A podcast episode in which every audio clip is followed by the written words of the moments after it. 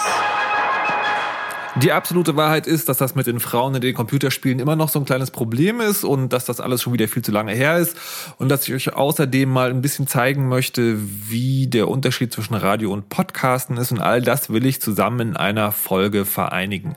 Anlass ist, dass es vor ein paar Wochen ähm, ein Spiel gab und eine Videoserie, die äh, entstanden sind oder die beziehungsweise die an die Öffentlichkeit gekommen sind, wo Frauen eine wichtige Rolle gespielt haben und die auch nochmal Anlass gegeben haben, um über Frauen in äh, Videospielen zu diskutieren.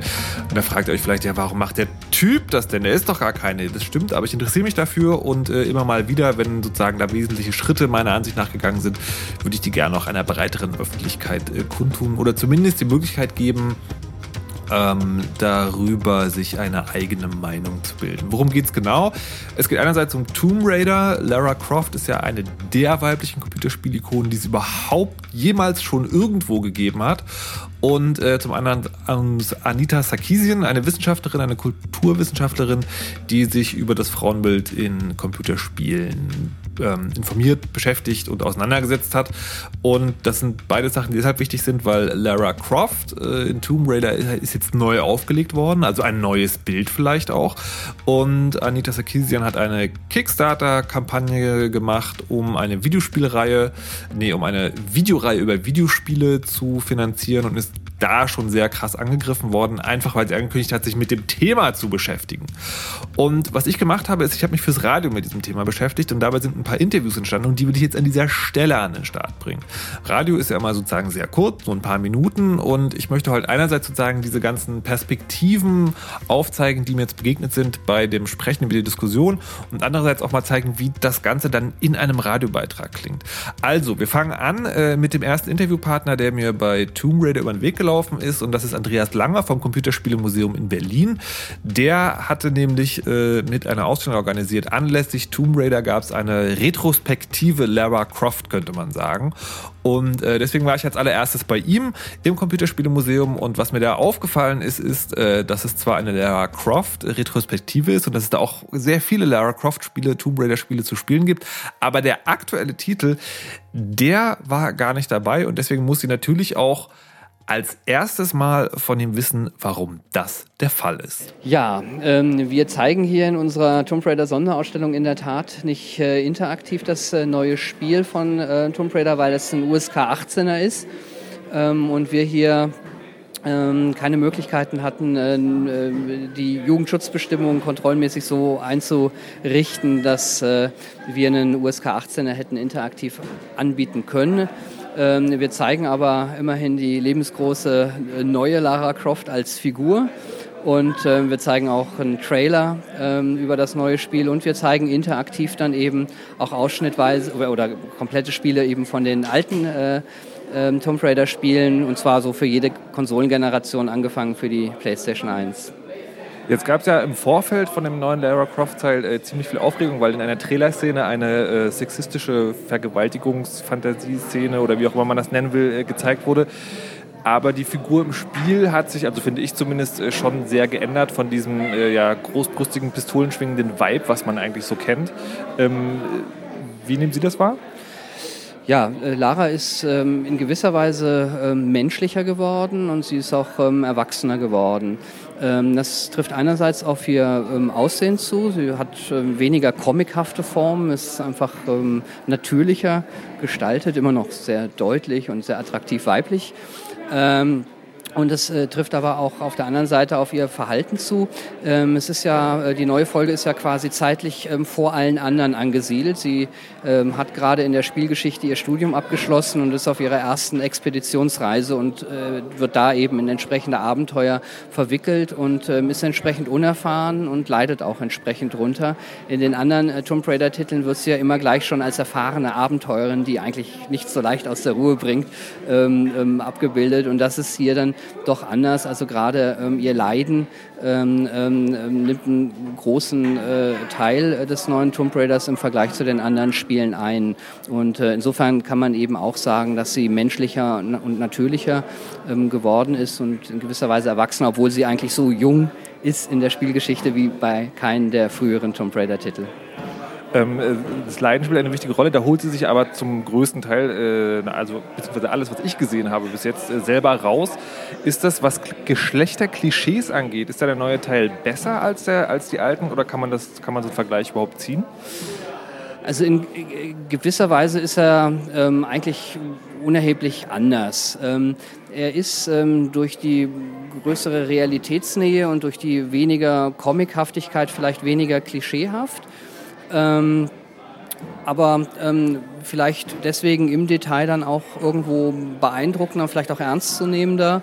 Und ähm, insofern kann ich mir durchaus vorstellen, dass also bestimmte ähm, Diskussionen, die eben um so diese Geschlechterverhältnisse sich auch drehten bei, der, bei, der, äh, bei Lara Croft und den Tomb Raider-Titeln nochmal eine ganz neue Dimension einfach bekommen, weil man sich nicht auf so eine Comichaftigkeit zurückziehen kann, sondern weil es wirklich realistischer rüberkommt. Jetzt haben Sie ja hier die ganze Sonderausstellung sozusagen mit vorbereitet, mit kuratiert. Ähm, und das ist schon der klare Bruch zwischen Comichaftigkeit und mehr Realismus. Ist denn die ganzen letzten Jahre eine Entwicklung in dieser Spielerei abzusehen? Also man muss sicherlich im Kopf haben, dass auch die äh, frühen ähm, ähm Tomb Raider-Titel, die ja so 1996 dann anfingen rauszukommen, damals auch sehr realistisch waren. Ähm, ähm, es ist üblich, dass man das dann nach ein paar Jahren äh, äh, mit einer gewissen historischen Distanz dann als eher einfache, comichafte Grafiken empfindet. Das muss man im Kopf haben. Aber man muss eben auch sehen, dass äh, dann diese ähm, Darstellung damals bei den alten Tomb Raider-Titeln auch überführt wurde, in Comics, auch in Figuren, in Sammelfiguren und immer dieses Comichafte ähm, blieb. Ähm, und ähm, das ähm, ist jetzt eben anders. Ähm, wir haben ein neues digitales Vorbild ähm, was realistischer ist und auch alles, was jetzt um Lara herum entsteht, ist sozusagen realistischer, ist ernster, ist leidvoller und ist auch blutiger und realistischer. Jetzt äh, könnte man ja auch sagen, dass auch die Spielerszene selber erwachsener wird, weil sowas wie eine Geschlechterdebatte hätte ja vor, weiß ich nicht, 15 oder 15 Jahren überhaupt gar keine Rolle gespielt. Ähm, aber andererseits fragen sich manche vielleicht doch, ob es überhaupt in der Verantwortung eines Spielers oder eines Spielesentwicklers liegt, sich über solche Sachen äh, Gedanken zu machen. Haben Sie dazu was zu sagen?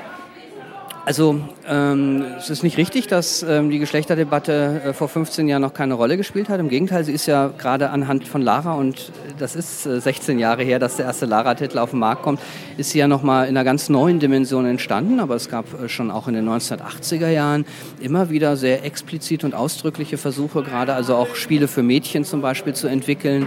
Ähm, ähm mit mehr oder weniger Erfolg. Ähm, und das Besondere an Lara ist eben, dass sie eigentlich in der Lage war, beide Geschlechter anzusprechen. Also sie war jetzt kein Mädchenspiel wie zum Beispiel die Barbie-Spiele, ähm, sondern sie wurde einerseits tatsächlich von, von Frauen als Spiel auch, also Tomb Raider als Spiel genutzt und gleichzeitig war sie aber auch bei den, bei den äh, männlichen Spielern war Tomb Raider auch sehr anerkannt und, und wurde häufig gespielt. Und das ist eigentlich die besondere Leistung. Und in der Tat, also da hat es, sagen wir mal, äh, vor Tomb Raider wenig gegeben. Und ähm, man muss in gewisser Weise sagen, dass äh, Tomb Raider auch heute noch dann eine recht einmalige Rolle spielt. Wobei man natürlich im Kopf haben muss, dass es ähm, mittlerweile ähm, standardmäßig natürlich Möglichkeiten gibt, auch weibliche Helden auszuwählen oder sich selber zu konfigurieren. Und gerade was den ja sehr großen Bereich der, der Multiplayer-Online-Spiele angeht, haben wir also ähm, im Vergleich zu früheren Zeiten sehr viele weibliche Spielerinnen. Das mag zum Beispiel an den ganzen sozialen Komponenten liegen, die diese Spiele auch bieten. Ähm, und es gibt natürlich alle Möglichkeiten, sich weibliche Charaktere, weibliche Helden auch zu kreieren. Und insofern ähm, ist eigentlich hier schon eine neue Entwicklungsstufe da. Sprich, also man äh, äh, hat eigentlich selbstverständlich mittlerweile bietet das an, dass äh, man also auch ähm, weibliche Identifikationsfiguren ähm, schaffen kann, sich selber als, als, als Spieler schaffen kann und man ist gar nicht mehr jetzt so angewiesen auf eine Vorgabe, ähm, die jetzt von den äh, Spieleherstellern gemacht wird. Kurze Nachfrage noch, mit dem äh, vor 15 Jahren gab es ja nicht, spielte ich eher an sozusagen auf die, ich sage mal, allgemeine Spielerschaft, also jemand, der nur spielt. Dem ist das vielleicht nicht über den Weg gelaufen, also abgesehen mal von vielleicht akademischen Diskursen oder sowas. Ähm, hat sich da, oder war das da früher auch schon so und ich habe es noch nicht mitgekriegt? Sagen Sie die Frage nochmal. also es ging jetzt gerade darum, ob es äh, vor 15 Jahren schon äh, diese Geschlechterdebatte überhaupt gab. Ja. Und dann meinten Sie ja, ja klar, gab es ja. schon. Ähm, aber ich würde vermuten, dass es eher sozusagen vielleicht im Macherbereich und einen akademischen Diskurs gab. Aber ich empfinde es so, dass heutzutage sozusagen selbst der normale Spieler sozusagen unvermittelt in so ein Ding reingestoßen wird oder sich vielleicht sogar auch selber dafür interessiert. Ähm, ist es richtig, dass die ähm, Geschlechterdebatte in der Tat früher eher spezial ähm, ähm Diskurse waren. Und zwar einerseits ging es ähm, im, im, im, im Bereich der Branchenteilnehmer, die einfach versucht haben, neue äh, Käuferschichten zu erschließen. Ähm, da ging es also um kommerzielle Gründe. Und dann gab es einen kleinen Zirkel von, von Wissenschaftlerinnen ähm, und Wissenschaftlern, die das also auch unter akademischen Gesichtspunkten erforscht haben. Aber ähm, das Schreiben über äh, Computerspiele war eben vor einigen Jahren noch eins, was sehr stark immer auch so technische Aspekte in den Vordergrund rückte und ähm, auch ähm, Grafik und Soundfähigkeiten. Und ähm, hier ist in der Tat eine ähm, leichte Veränderung zu sehen. Also äh, Computerspiele werden mehr und mehr auch in Feuilletons besprochen und da spricht man eben nicht nur über äh, 87 Prozent Wertungen und äh, so und so viele Millionen Polygonen, sondern äh, da kommen dann noch andere Aspekte ins Spiel und insofern erleben wir tatsächlich ein, ein zunehmendes Bewusstwerden auch über viele andere Aspekte, die sich an Computerspiele anschließen, wie zum Beispiel äh, die Geschlechterdiskussion, die jetzt gar nichts unbedingt mit, mit Gameplay und ähm, auch ähm, ähm, ähm einer tollen Grafik, einer tollen Oberfläche zu tun haben. Dann äh, letzte kurze Frage noch. Was ist das Lieblingsstück in der Tomb Raider Sonderausstellung? Also Ihr persönliches? Ja, da können wir mal hier... Ähm können wir mal zu der einen Vitrine hier rüber gehen und äh, das ist auch gleichzeitig das kleinste äh, Ausstellungsstück. Äh, wenn man so will, äh, ist es äh, die blaue Mauritius, unsere blaue Mauritius. Es ist tatsächlich so, dass in Frankreich eine Briefmarke ähm, mit Lara Croft drauf ähm, herausgebracht wurde. Und äh, das, finde ich, bringt ganz schön auf den Punkt, äh, dass, dass wir es hier eigentlich jetzt mit einer ähm, Etablierung auch von, von Videospielen, Computerspielen in Form jetzt von Lara Croft und Tomb Raider haben, weil das ist ja ganz üblich, dass auf Briefmarken Wichtiges verzeichnet wird, was irgendwie relevant ist. Und wenn dann eine Briefmarke mit Lara Croft rauskommt in einem so großen Land wie Frankreich, dann sagt das was aus und das äh, finde ich sehr schön, dass wir das hier äh, in aller Kleinheit und Bescheidenheit dann doch aber auch zeigen können. Wenn man sich das noch angucken will, kann man das äh, noch bis wann machen? Die Ausstellung läuft noch bis zum 15.04. hier und wir haben ähm, immer geöffnet, jeden Tag außer dienstags von 10 bis 20 Uhr. Soweit also Andreas Langer vom Computerspielemuseum zum, äh, zum neuen Bild von Lara Croft. Das ist ja sehr positiv gestimmt, könnte man sagen. Und ähm, ist halt sozusagen eine Perspektive auf die Geschichte des Spiels vor allem. Bei dem ganzen Thema wollte ich mich auch noch mit jemand unterhalten, der sozusagen aus der Ecke kommt, die sich sowieso schon mit, äh, mit dem Bild von Frauen beschäftigt, also nicht nur in Spielen, sondern auch in der Gesellschaft, aber gleichzeitig auch was zu Spielen sagen mag und der andererseits auch diese Diskussion um Anita Sarkeesian mitverfolgt hat, also diese Videoreihe über das Frauenbild in Videospielen.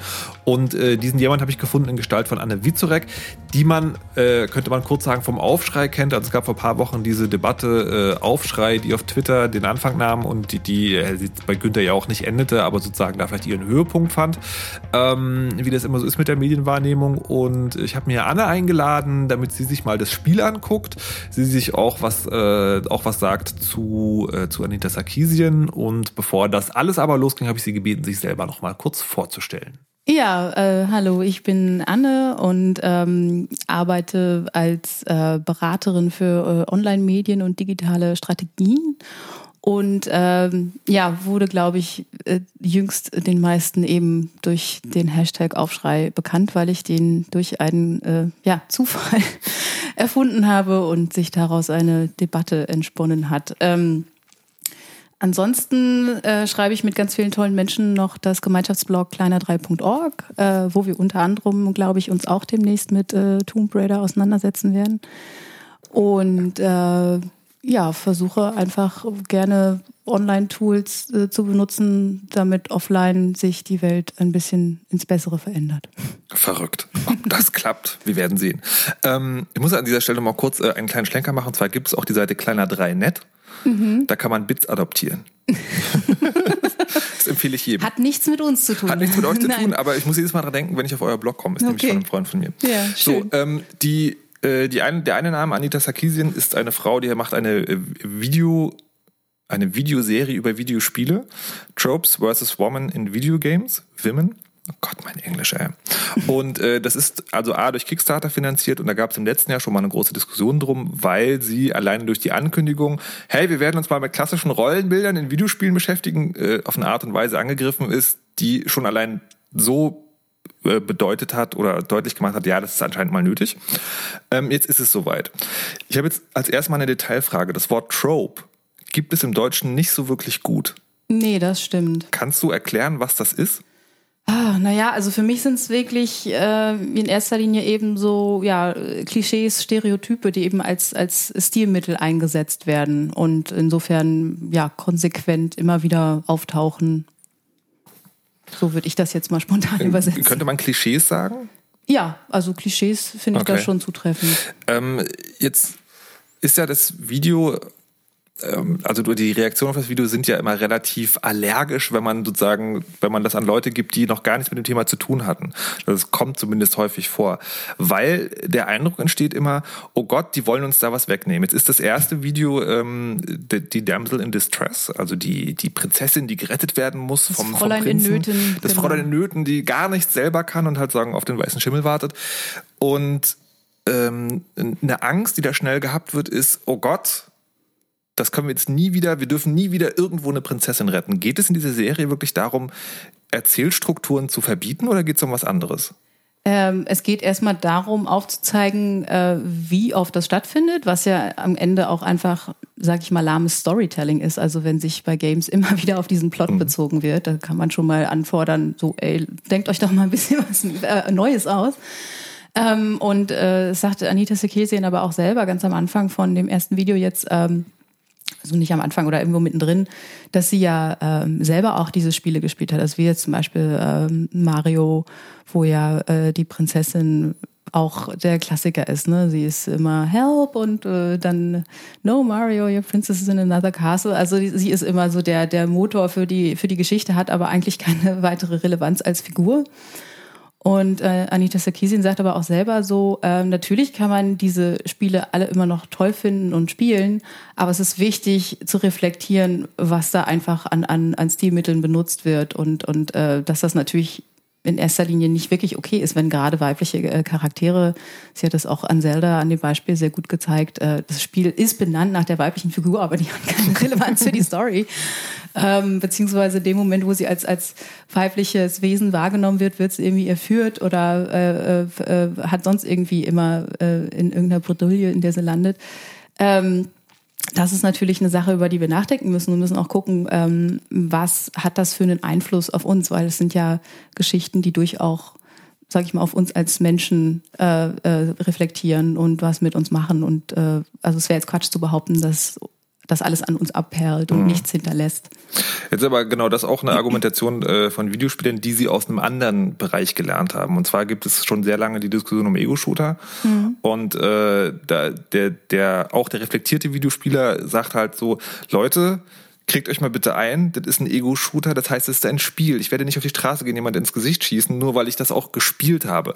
Und das könnte man natürlich jetzt auch sozusagen für Geschlechterklischees sagen. Das ist doch nur ein Spiel, sondern nur Pixel. Inwiefern ist das da anders? Es ist insofern anders, ähm, dass natürlich, sag ich mal, gesellschaftlich betrachtet das Frauenbild auch jetzt nicht, äh, sag ich mal, immer ideal ist. Also das haben wir jetzt bei der Aufschreidebatte ja auch gesehen. Es gibt noch ganz viele, die durchaus der Meinung sind, dass äh, Männer als triebgesteuerte Wesen äh, äh, einfach nur in dieser Welt existieren ohne Gehirn oder zumindest äh, dass das Gehirn dann in dem Moment nicht über äh, die Geschlechtsteile quasi siegen kann und äh, das dann völlig legitim ist, Frauen scheiße zu behandeln oder bestimmte, äh, ja, ihnen auch, sag ich mal, Gewalt anzutun mhm. und wo einfach die Männer die Macher sind und äh, Frauen, sag ich mal, passive Objekte, die einfach, äh, ja, so sag ich mal, wo ihnen gesagt wird, deal with it. Mhm. Und das wird ja in, in Videospielen dann weitergeführt, wenn, äh, sag ich mal, ähm, der Mann der Held ist, der sich weiterentwickeln kann, der kann Waffen benutzen, der kann Sachen sammeln, der kann Dinge lernen, der äh, zieht durch die Welt und die Frau ist einzig und allein äh, damit beschäftigt, in irgendeinem Kerker dahin zu darben. Also das ist ja schon, sag ich mal, was, was sich äh, auf, auf ein gesellschaftliches Bild noch eher übertragen lässt, als jetzt, sag ich mal, diese Ego-Shooter-Geschichte. Auch allein durch, sag ich mal, Waffengesetze zum Beispiel bei uns. Also du meinst quasi, weil es, äh, weil es eher gesellschaftlicher Konsens ist, ich gehe jetzt nicht raus und schieße Leute ins Gesicht, als äh, und der Konsens ist noch nicht vorhanden bei ähm, alle sind gleichberechtigt. Ist leider noch nicht in der Form so stark vorhanden, ja. Und deswegen muss eher bei popkulturellen Produkten darauf geachtet werden, dass das sozusagen anders oder gleich oder gar nicht mehr thematisiert wird? Gar nicht mehr, finde ich immer schwierig, weil also das äh, weiß ich nicht, sehe ich jetzt nicht so zwingend, aber wie gesagt, eben auch erstmal dafür zu sensibilisieren, dass es einfach ein problematisches Bild ist, was da dargestellt wird und warum das so ist. Und also Anita Sarkeesian sagt ja auch immer so mit ihrer, ähm, also äh, die Tropes vs. Women ist ja quasi ein Bestandteil von ihrem ganzen Projekt Feminist, Feminist uh, Frequency, ähm, dass sie einfach Menschen, sag ich mal, die Tools geben möchte, um erstmal zu erkennen, was da passiert und dann das für sich selbst äh, auseinanderzunehmen und analysieren und festzustellen, so, mh, hm, naja gut, dann will ich das vielleicht gar nicht mehr und äh, fordere dann vielleicht von meinem Lieblingsentwickler oder von der Lieblingsentwicklerin mal ein, äh, nö, denk dir doch mal bitte eine neue Story aus. Also Anleitung zum selberdenken quasi. Ja, finde ich schon. Okay. Jetzt ist es ja so, ähm, wenn man ein bisschen weiter außen steht, ist die Wahrnehmung so, dieses Projekt wurde extrem krass überfinanziert. Also sie hat ja, glaube ich, irgendwie eine kleine fünfstellige Summe mhm. angefragt, hat dann irgendwie 160.000 Dollar oder noch mehr bekommen. Ähm, äh, ich würde vermuten, da lagern jetzt so ein paar Hoffnungen auf dieser Frau, also dass sie das auch wirklich gut macht. Du hast du die erste Folge gesehen? Ja. Und wie fandst du die jetzt? Also ist das sozusagen den Erwartungen gerecht geworden? Ich fand das super. Ich meine, äh, das ist ganz äh, im Stil ihrer anderen Videos. Also sie hat sich ja auch mit anderen äh, ähm, Phänomenen da schon auseinandergesetzt. Also weiß ich nicht, zum Beispiel geguckt, was ist jetzt der Unterschied zwischen der Figur der Katniss Everdeen äh, vom Buch im Vergleich zum Film, was so ist da passiert, um quasi aus dieser Figur eine Hollywood-Version zu machen. Also wir reden hier von Hunger Games. Genau, von The Hunger Games, sorry.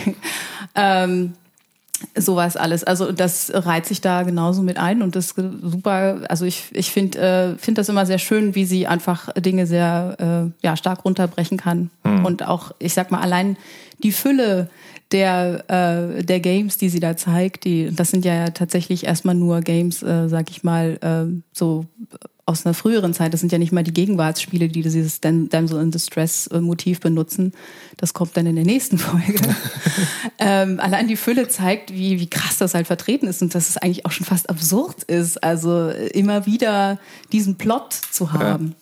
Ja. Es ist ja so, dass die, ähm, dass jetzt erstmal die Ansage ist, also wir gucken uns erstmal diese Tropes versus Women an. Ähm, Oh, du hast aber auch schon erwähnt, ja, also der Spieler kommt dann vielleicht auf die Idee und sagt so, ey, entschuldige mal Entwickler, kannst du mal anders. Kennst du persönlich oder hast du persönlich positive Beispiele, die du anführen könntest? Oder eine positive Idee, die dir vielleicht schon mal begegnet ist? Inwiefern? Na, in, inwiefern sozusagen? Also das, ich finde, das, das Problem ist ja bei so einer Debatte immer schnell, man sagt, man benennt halt die ganze Zeit, was schlimm ist. Mhm. Aber es ist ja wahrscheinlich auch gut, wenn man sagt so, wir hätten es gerne so. Ja, klar. Also, äh, also ich finde es halt interessant. Äh, es gab ja jetzt auch jüngst diesen Fall, ähm, wo ein Vater Donkey Kong gehackt hat für seine kleine Tochter, mhm. damit einfach da die Rollen umgedreht sind und quasi Pauline Mario rettet. Mhm. Ähm, was erstens auch wieder sehr viel positives Feedback bekommen hat, aber auch tatsächlich das Feedback, äh, dass, ja, sag ich mal, er da richtig angegangen wurde und ähm, das auch wieder für viele undenkbar war, einfach überhaupt mal erstmal diese Geschlechterrollen zu tauschen. Mhm. Ne? Also was jetzt nicht per se heißt, äh, da ist natürlich die Story an sich erstmal nicht verändert, aber einfach zum Beispiel erstmal das zu machen und wirklich auch die Option zu geben, mit einer, äh, mit einer Heldin äh, dieses Game zu spielen, äh, das wäre ja schon mal einfach der erste Schritt, sage ich mal, um einfach mehr Identifikationsfiguren äh, auch auf dem Level zu bieten. Ähm, ansonsten, weiß ich nicht, also ich glaube, wie gesagt, ich glaube, vom Storytelling her kann, können Games einfach so viel mehr. Und äh, da fände ich es halt schade, wenn dann eben doch immer wieder auf dieses äh, jemand muss gerettet werden äh, äh, zurückfällt. Aber, aber es gibt doch so viele entführte, unschuldige. Egal, gut. ähm, kommen wir tatsächlich zu einem, die zumindest auf den ersten Blick äh, so ein krasses Gegenbeispiel ist, nämlich äh, Lara Croft, die ja nun sagen, also noch nie festgenommen wurde, also zumindest nicht länger, ähm, und vor allen Dingen noch nie gerettet werden musste die äh, schon sehr lange ne, die Hauptheldin ihres eigenen Spiels ist, die auch schon sehr lange sich sexistische Vorwürfe anhören muss, weil sie eine Wespenteile und äh, Brüste hat, die ihr eigenes Gravitationszentrum sind, zumindest in der Vergangenheit, ähm, die aber trotzdem auch immer schon von weiblichen Spielern gespielt wurde, eben weil es eine der wenigen Hauptrollen war. Jetzt kommt ein neues Spiel raus, das heißt einfach wieder Tomb Raider. Ähm, und es gab schon bevor das Spiel überhaupt an den Start gekommen ist, eine riesige Debatte darüber, dass das ja gar nicht geht, weil auch da Sexismus im Spiel ist, und zwar aufgrund eines Trailers. Und ich also ich finde immer total schwierig, überhaupt zu beschreiben, was im Trailer passiert, ohne in mich in irgendein Fettnäpfchen zu setzen. Ich versuche es also einfach nur mal bildhaft.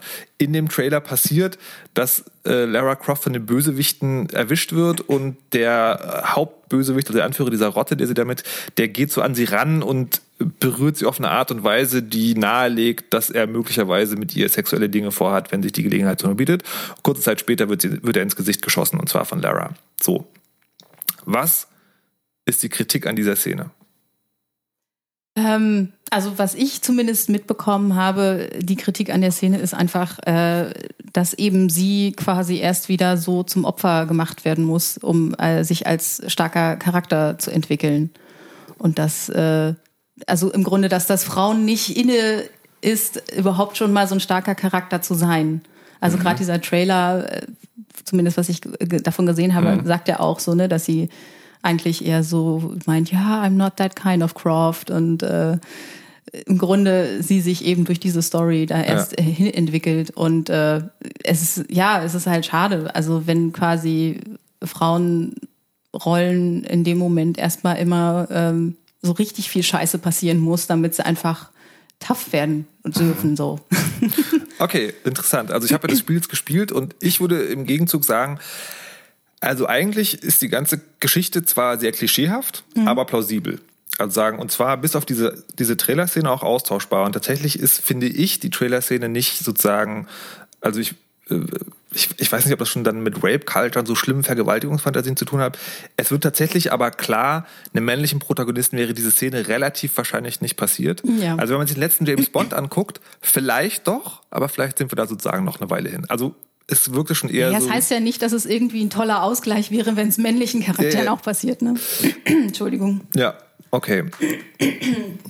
Ähm, der Frosch im Hals. Ja, meine Güte, Frogger, ja. Ähm, m mm, -m, mm, mm, vorher stehen geblieben. Genau so. Also ähm, diese einzelne Szene wäre nicht passiert. Ansonsten äh, ist das, glaube ich, so eine ganz typische Coming-of-Age-Geschichte. Also da würde ich gar nicht äh, jetzt sagen, Lara Croft muss leiden, weil sie eine Frau ist, sondern das wäre dem jungen Nathan Naja, leiden ist ja nochmal eine andere Frage, aber eben dann wirklich sexualisierte Gewalt dafür einzusetzen, die spielt gesagt, also das genau. Das probieren wir jetzt gleich aus, nämlich sozusagen. Also ob wirklich die Figur äh, aufgrund von sexualisierter Gewalt zur Heldin wird oder möglicherweise wegen dem ganz normalen, wie es Indiana Jones und Nathan Drake und so auch passiert sind, auf den normalen so, oh mein Gott, ich bin eigentlich nur Archäologe und jetzt fällt alles zusammen. Wir spielen jetzt mal ähm, Tomb Raider Probe, also beziehungsweise du machst das und äh, danach reden wir weiter. Alles klar. Hier sehen wir die schon bald weltberühmte Archäologin Lara Croft, ganz in ihrem Element. Sie sucht nach dem untergegangenen Königreich Yamatai, Heimat der wundervollen Himiko, mythische Sonnenkönigin und eine Vorfahrin von mir. Sam, das hier ist echt ernst. Ich will nur die Stimmung auflockern. Alle sind so angespannt. Worüber machst du dir Sorgen?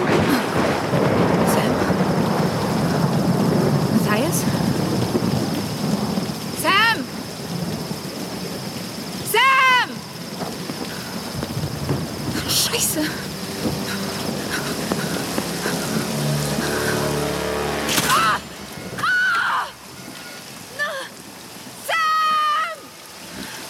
Эй, ты! Заходи давай! Лучше не зли меня. Я всех передам.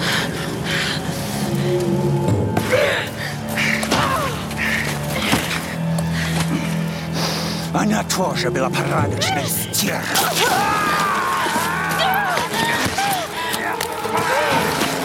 Собака!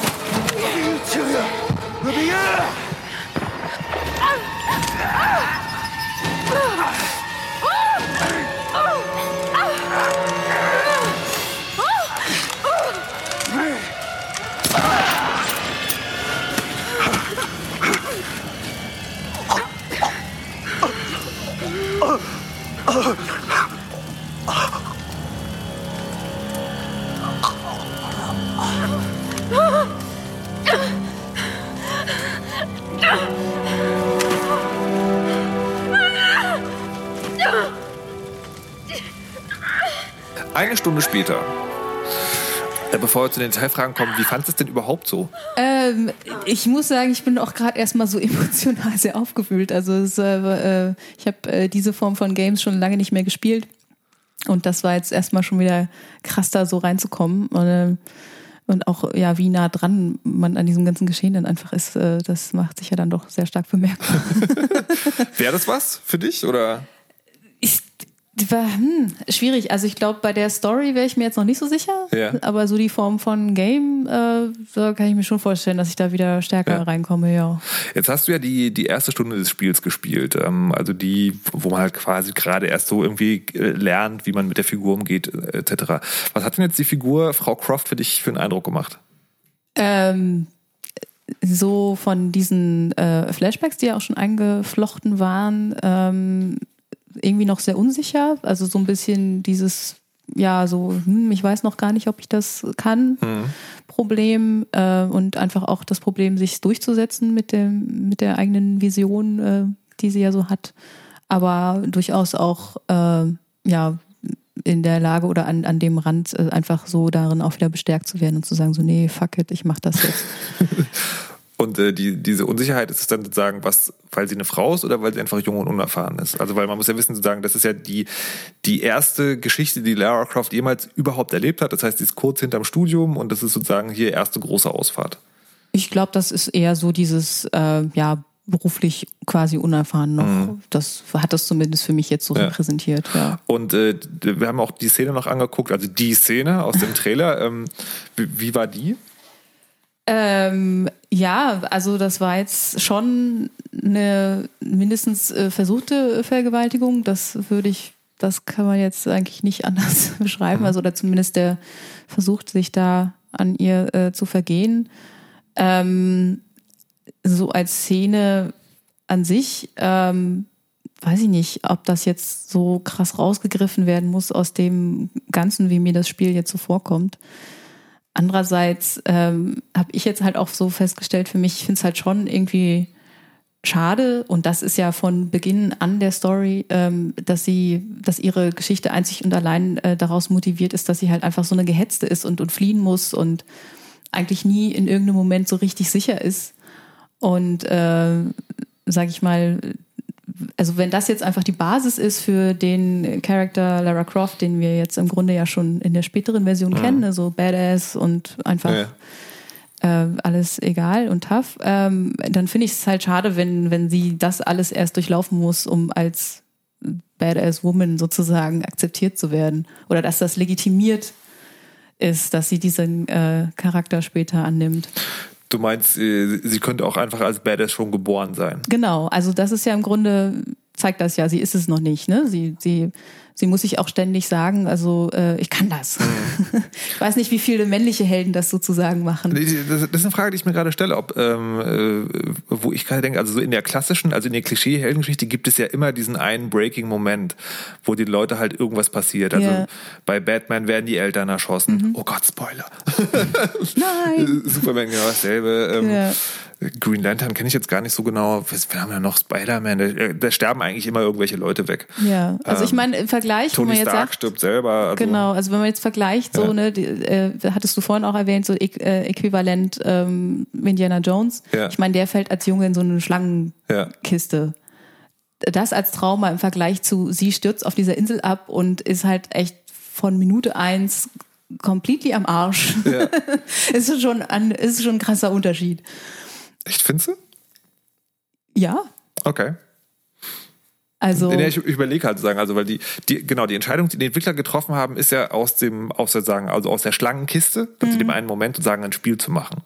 Das stimmt, das stimmt. Und äh, also es ist, jetzt wäre jetzt auch Quatsch zu behaupten, es ist nicht legitim, da eine ganze Story Ja. draus zu bauen. Aber ja, ich weiß nicht, ich habe schon irgendwie das Gefühl, so ähm, bei, bei ja, männlichen Helden ist es dann eben eher dieses Singuläre, äh, was einfach ein Trauma auslöst. Ähm, und hier ist es halt ja so kontinuierlich über einen, also über einen Zeitraum X hinweg, was sie erstmal durchmachen muss, um, um also diesen Prozess irgendwie zu durchleben. Ähm, Jetzt äh, gibt es ja auch gerade, haben wir schon drüber gesprochen, diese Tropes versus Woman und da gibt es halt ne, die Damsel in Distress und es gibt ja noch mehr so Archetypen. Äh, und die Computerspielewelt ist, könnte man sagen, voll davon. Also da gibt es ja noch hier die, äh, wie heißen die? Bayonetta, also die, das übersexualisierte äh, Domina-Ding, könnte man eigentlich sagen. Ähm, und wie gesagt, von diesen Klischees äh, gibt es ganz viele. Die Figur jetzt, also auch wenn sie aus dieser Leidensgeschichte entsteht, ist das für dich ein Fortschritt zu den ganz extremen Klischees oder reiht sich das da ein oder wie, wo würdest du das äh, einsortieren? Finde ich schwierig, um jetzt ohne jetzt quasi den kompletten äh, äh, Schluss auch des Games Mhm. zu kennen. Ähm, was ich jetzt gesehen habe, ähm, also ich finde ihre Brüste immer noch sehr prominent und offenbar ist sie auch mit einem Push-Up-BH gestrandet. Äh, das sind auch so Sachen, wo ich so denke, muss das sein? ähm, ja, dann auch einfach dieses Ding, äh, dass sie halt kontinuierlich in diesem Tanktop rumrennt und ähm, wahrscheinlich auch erstmal nicht so viele Anstalten macht, das zu ändern, während alle anderen irgendwie groß eingepackt äh, rumlaufen. Also gerade bei den Bösewichtern hatte ich das ja gesehen. Äh, also ich finde es schon noch sehr ja, präsent irgendwie, dass sie dann doch auch so Eye Candy halt sein soll. Und äh, das ist halt so die Frage, ist das notwendig, wenn du einfach nur einen Badass-Character haben willst? Also ich habe zum Beispiel auch nicht verstanden, warum dann ein Kapitel heißt Frau gegen Wildnis. Warum heißt es nicht einfach du gegen die Wildnis? Also warum muss da explizit wieder rausgenommen werden, sie ist die Frau, die sich dagegen wendet? Das sind, mögen Kleinigkeiten sein, aber ich glaube, im Großen und Ganzen gibt's da schon wieder so ein Puzzlebild, was dann einfach zeigt, so, hm, so richtig äh, super fortschrittlich ist es dann doch nicht. Ähm, äh, also gibt auf jeden Fall noch viel zu meckern, aber äh, pff, wie, wie stelle ich die Frage jetzt? Also äh, soll man es dann gar nicht machen oder ist es sozusagen ein Schritt in die richtige Richtung? Mm, Das, Tenden, genau, die Frage ist eigentlich, ist es ein Rückschritt Ja. oder, ein, oder ein Fortschritt? ich weiß es gar nicht. Ich, es ist schon irgendwie noch ein bisschen gefühlt auf der Stelle treten. Also es ist irgendwie so, äh, also ich habe das Gefühl, es soll uns als Fortschritt verkauft werden, aber im Grunde ist es das gar nicht so krass. Also außer, dass sie jetzt vielleicht einen geringeren Brustumfang hat und mehr Hüfte. ähm, so an sich äh, kann ich mich jetzt immer noch nicht wirklich äh, damit identifizieren. Also das ist auch genau das. Ich fühle mich halt, äh, sie jetzt, äh, also wenn ich jetzt äh, quasi diese Figur auf mich übertrage, ich fühle mich halt gehetzt, ich fühle mich nicht sicher in, in meinem äh, Können.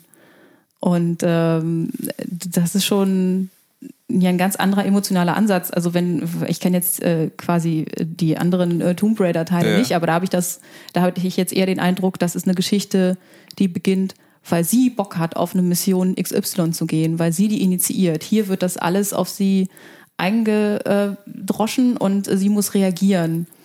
Also es ist nicht selbstbestimmt. Hm, interesting. Also würde ich, würde ich sagen, sind so eine Geschichten ja nie. Also weil die, äh, es ist ja immer so, und das ist ja hier auch so, sie sagt ja, wir fahren jetzt zu dieser Insel, wo hier Königreich der Yamatai und so, und dann explodiert alles. Und das ist ja tatsächlich, also, äh, also der erste Vergleich, den man hier popkulturell machen kann, weil das ist auch ganz, also das Gameplay ist sozusagen sehr deutlich inspiriert davon, sind die Uncharted-Teile, wo es ja drei gab von der Playstation. Und da ist es halt auch immer so ähnlich. Da gibt's halt irgend so ein, wir machen jetzt hier äh, der große Schatz von Hast du nicht gesehen und dann Bam, Verrat, äh, und dann sozusagen ist man, ist der Held eigentlich immer, immer damit beschäftigt, den Ereignissen hinterherzulaufen, mehr oder weniger. Ich glaube, das ist tatsächlich eine, eine auch eine sehr eigene Erzählweise der äh, von Computerspielen, weil du in, in einem Film zum Beispiel kann der Charakter immer sagen, so, wir machen jetzt dit, dann Montage und dann ausgerüstetes Team und dann Bam. Ja. Das funktioniert im Spiel nicht so gut, weil du den Spieler, wenn du ihn in der, in der Immersion halten willst, ist es leichter zu verkaufen, dass er von äußeren Eindrücken her zu etwas gezwungen oder motiviert wird, als zu sagen, so, deine Spielfigur entscheidet sich jetzt völlig frei und äh, das ist quasi deine Entscheidung zu dieser, zu diesem neuen Ding. Also Ja. das eher damit zusammen. Kann auch sein. Also wie gesagt, dafür kenne ich jetzt auch die anderen Teile natürlich nicht gut genug, aber ich, ja, für mich macht das schon irgendwie einen Unterschied. Okay. Wie, wie würde ein Tomb Raider aussehen, wo du sagst, geil? Ähm, ja, also, ne, wo halt irgendwie klar ist, so, das ist äh, die Mission, die muss erreicht werden, weil, weiß ich nicht, sie äh, sich dann äh, in dem Fall als Archäologin halt äh, einfach positionieren kann, so quasi jetzt mal beruflich.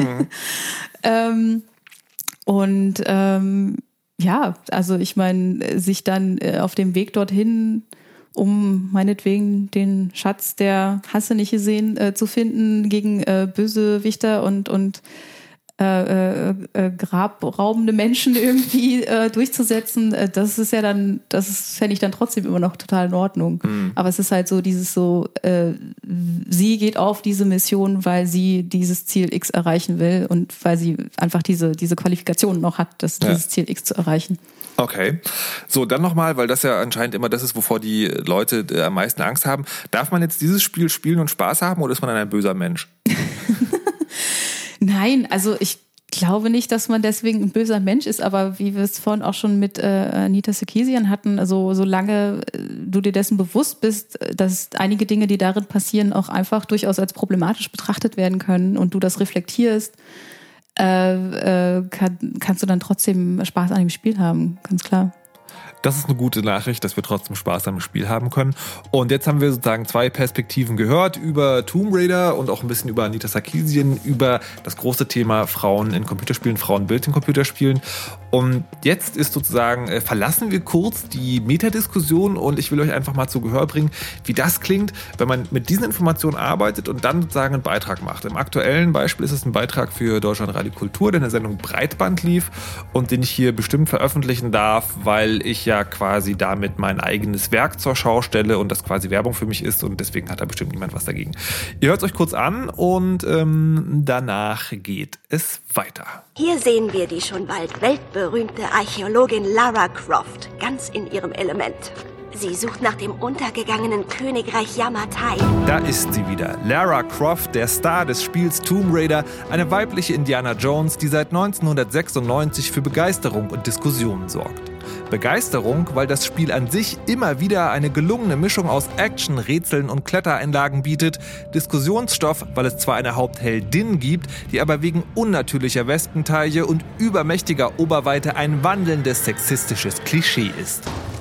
Die sind faszinierend. Ich habe das schon mal gesehen. Sie müssen rituell sein. Dieses Frauenabbild hier ist besonders interessant. Schon im Vorfeld gab es Ärger, weil in einem Trailer Lara Croft von einem Gegner in die Enge getrieben und sexuell bedrängt wird, also wegen einer sexistischen Darstellung. Nicht nur wegen der möglichen Vergewaltigung, die angedeutet wird, sondern auch wegen einem tiefer liegenden Problem, das Anne Witzurek, eine der treibenden Kräfte hinter der Aufschreidebatte über Sexismus in Deutschland, erklärt. Die Kritik an der Szene ist einfach, dass eben sie quasi erst wieder so zum Opfer gemacht werden muss, um äh, sich als starker Charakter zu entwickeln. Also im Grunde, dass das Frauen nicht inne ist, überhaupt schon mal so ein starker Charakter zu sein. Nun ist das neue Tomb Raider erschienen. Spielerisch wie immer gelungene Actionunterhaltung. Die Geschichte erzählt das allererste Abenteuer der jungen Lara Croft. Tomb Raider beginnt also nochmal ganz von vorn. Und das Frauenbild? Geändert hat es sich auf jeden Fall. Andreas Lange, Leiter des Computerspielemuseums in Berlin, beschreibt es so. Lara ist in gewisser Weise äh, menschlicher geworden und sie ist auch erwachsener geworden. Das trifft einerseits auf ihr Aussehen zu. Sie hat äh, weniger comichafte Formen, ist einfach natürlicher gestaltet, immer noch sehr deutlich und sehr attraktiv weiblich. Und es äh, trifft aber auch auf der anderen Seite auf ihr Verhalten zu.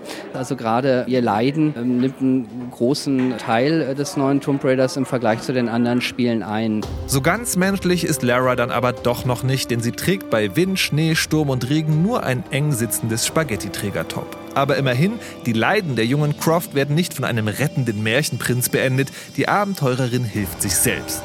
Anne Wiezurek ist von der neuen Figur trotzdem nicht begeistert, denn das Leid dient Lara quasi als Entschuldigung, um stark sein zu dürfen. Also ich habe das Gefühl, es soll uns als Fortschritt verkauft werden, aber im Grunde ist es das gar nicht so krass so an sich kann ich mich jetzt immer noch nicht wirklich äh, damit identifizieren. Also wenn ich jetzt äh, quasi diese Figur auf mich übertrage, ich fühle mich halt gehetzt, ich fühle mich nicht sicher in, in meinem äh, Können. Und das ist schon ja, ein ganz anderer emotionaler Ansatz. Die Diskussion um Geschlechterrollen in Computerspielen ist also noch lange nicht zu Ende. Vor allem die kanadische Medienkritikerin Anita Sarkeesian hat in letzter Zeit die Diskussion durch ihr Projekt Tropes vs. Women in Videogames vorangetrieben. Welcome to our multi part video series exploring the roles and representations of women in video games. In dieser Videoserie geht es um klischeehafte Rollenbilder, die Sexismus fördern oder beschönigen. Das erste Klischee, das untersucht wird, ist die Damsel in Distress, also die hilflose Dame, die nichts selber kann und gerettet werden muss. Das genaue Gegenteil von Lara Croft. Sarkeesians Hauptvorwurf? Tatsächlich wird dieses Klischee in einer Welt benutzt, in der altertümliche sexistische Verhaltensweisen grassieren. Der Glaube, dass Frauen von Natur aus das schwächere Geschlecht sind, ist ein tief verwurzelter sozialer Mythos. Und diese Vorstellung wird verstärkt und verfestigt, wenn Frauen immer wieder als schwächliche, zerbrechliche und verletzliche Kreaturen dargestellt werden. Das Video ist gut recherchiert, voller Hintergrundinformationen und erklärt einleuchtend, wie das Rollenklischee funktioniert und was es bewirkt. Trotzdem reagierten Spieler wie zum Beispiel der Berliner Games-Blogger Anjin Anhut nicht begeistert, weil sie eine Zensur bestehender Erzählmuster in Computerspielen befürchteten. Naja, man kann sich schon so ein bisschen Sorgen darüber machen, ob diese Erzählmittel nicht irgendwann tabu sind und ein Fehler sind zu benutzen, obwohl diese Erzählmittel ja einen Wert haben. Da hat mich dann schon, was das angeht, so eine gewisse irrationale Angst beschlichen die aber ungerechtfertigt ist, wie Anhut selber erkannte. Nach Diskussionen unter dem ursprünglichen Artikel hat er seine Befürchtungen revidiert und seine Meinung geändert. Und tatsächlich, Rollenklischees als Erzählmittel sollen gar nicht verboten werden. Es geht darum, ein Bewusstsein für ihre Auswirkungen zu schaffen. Gespielt werden soll trotzdem, da sind sich auch Anita Sarkeesian und Anne Wizurek einig. Anita Sarkeesian sagt aber auch selber so, äh, natürlich kann man diese Spiele alle immer noch toll finden und spielen, aber es ist wichtig zu reflektieren, was da einfach an Stilmitteln benutzt wird. Und damit sind wir wieder bei dem Punkt, bei dem wir gerade schon waren, aber so hört sich das halt alles an, wenn man es ins Radio bringt und in sozusagen sehr kurzen, komprimierten Form zu Gehör bringt. Jetzt sind in diesem Stück auch lauter Sachen aufgetreten, die ihr schon kennt, also wo ihr die Rohform schon gehört habt. Aber ein Protagonist war noch dabei, der noch nicht aufgetaucht ist. Das ist Anjin Anhut.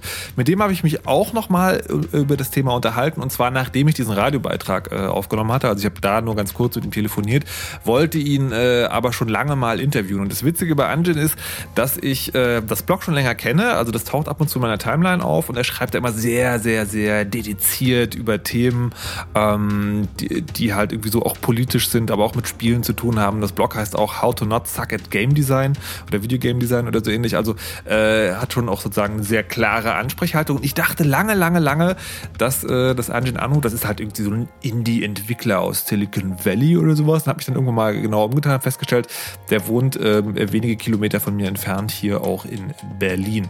Also habe ich ihn mal eingeladen, um, um mit ihm über dieses ganze Thema nochmal zu sprechen. Also falls ihr eine Pause machen wollt im Podcast, ist jetzt eine gute Stelle, weil er wird ungefähr nochmal so lang, ein bisschen länger vielleicht. Ähm, und ich beziehe mich jetzt einem Gespräch mit Anjin auch gleich auf, äh, immer so sagen, auf den ersten Teil der Sendung. Das ist also alles, was ihr bis jetzt gehört habt. Bevor das aber losgeht, bevor ich mich also mit Anjin nochmal ausführlich über Frauenbild in Videospielen unterhalte und über eine Art und Weise, wie, wie Männer und Betroffene damit umgehen, was sehr spannend interessant ist, weil es an einem Beispiel gezeigt werden kann.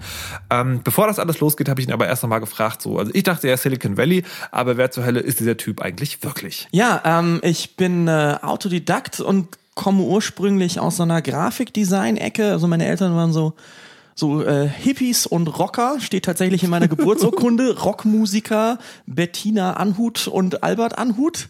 Ähm, okay. Und äh, ja, die haben mich halt eben sehr früh an an das künstlerische Schaffen gemacht und gesagt, okay, hey, cool, das will ich irgendwie mal werden. Und dann, als ich mir dann aussuchen konnte, was mache ich denn jetzt so ausbildungsmäßig, war nix da was irgendwie interessant war und dann habe ich das einfach alles geschmissen und gesagt, okay, äh, Mom, Dad, bezahlt ihr mir, dass ich mich hier freiberuflich selbstständig mache? Was heißt also, darf ich bei euch noch wohnen und essen, bis ich meinen Kundenstamm habe und dann ging das los.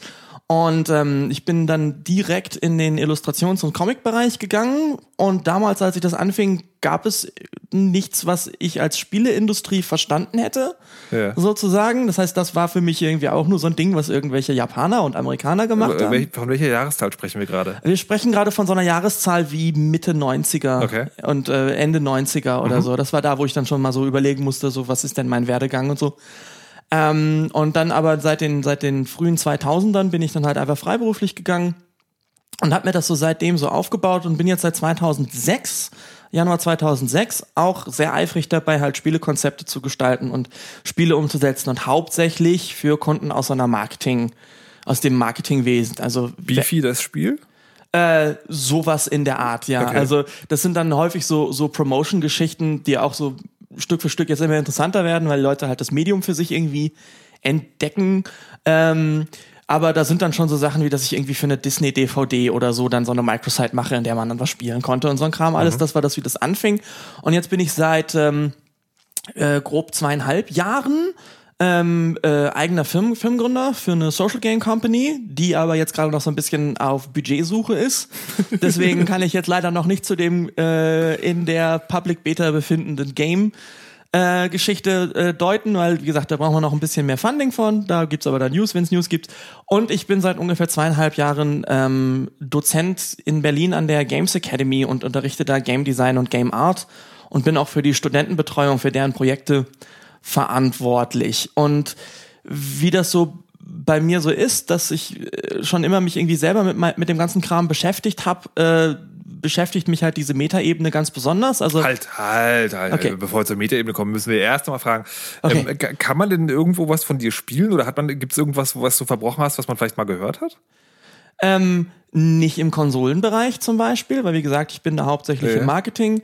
Witzig, Ich könnte jetzt äh, Links auf Produktwebseiten packen oder ähm, wo, wo dann wo dann halt so Werbespiele gemacht sind oder ähnliches. Äh, oder halt so äh, Lernspiele. Es gibt so eine Firma, die heißt Skojo, die machen äh, Lernspiele für Kinder. Mhm. Da habe ich so ein bisschen ähm, Animation und Gestaltung gemacht und äh, Leveldesign, solche Sachen. Das sind alles sehr, sehr, sehr, sehr viele kleine Brocken. Und ähm, aber das, was man so Konsolen- oder PC-Spiele ähm, kennt, da bin ich gar nicht so involviert handwerklich Was, sozusagen. was, was spielst du selber? Ähm, was spiele ich selber?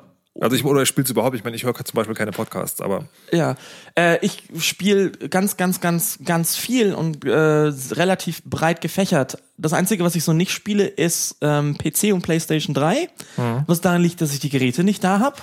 Aber ansonsten geht alles von 1988 aufwärts bis jetzt, äh, dass die letzten Röchler der Xbox 360 nehme ich da alles mit, okay. was da so angeht. Ähm, Smartphone-Games auch? Habe ich mal eine Also, Zeit lang gemacht, da habe ich, das war dann irgendwann langweilig geworden für mich. Du hast noch nicht Ridiculous Fishing gespielt. Äh, nee, aber ich war damals ganz großer Fan von Radical Fishing, als das äh, Ah, ja. noch ein Flash-Game war. Und ähm, ich bin sowieso ein ganz großer Vlambeer-Fan, deswegen ähm, Verstehe, verstehe. Gut, hast du diese Webseite, also weswegen man dich eigentlich kennt? Nee, warte mal, also na, oder doch, na, ja, also die Webseite. Ja. How to not suck at Game Design. Das ist also schon der, der Titel sagt ja so, so Leute, jetzt kommt immer her, sitzt ihr schon mal schön hin hier so, und dann erkläre ich euch mal, ne, wie man das macht.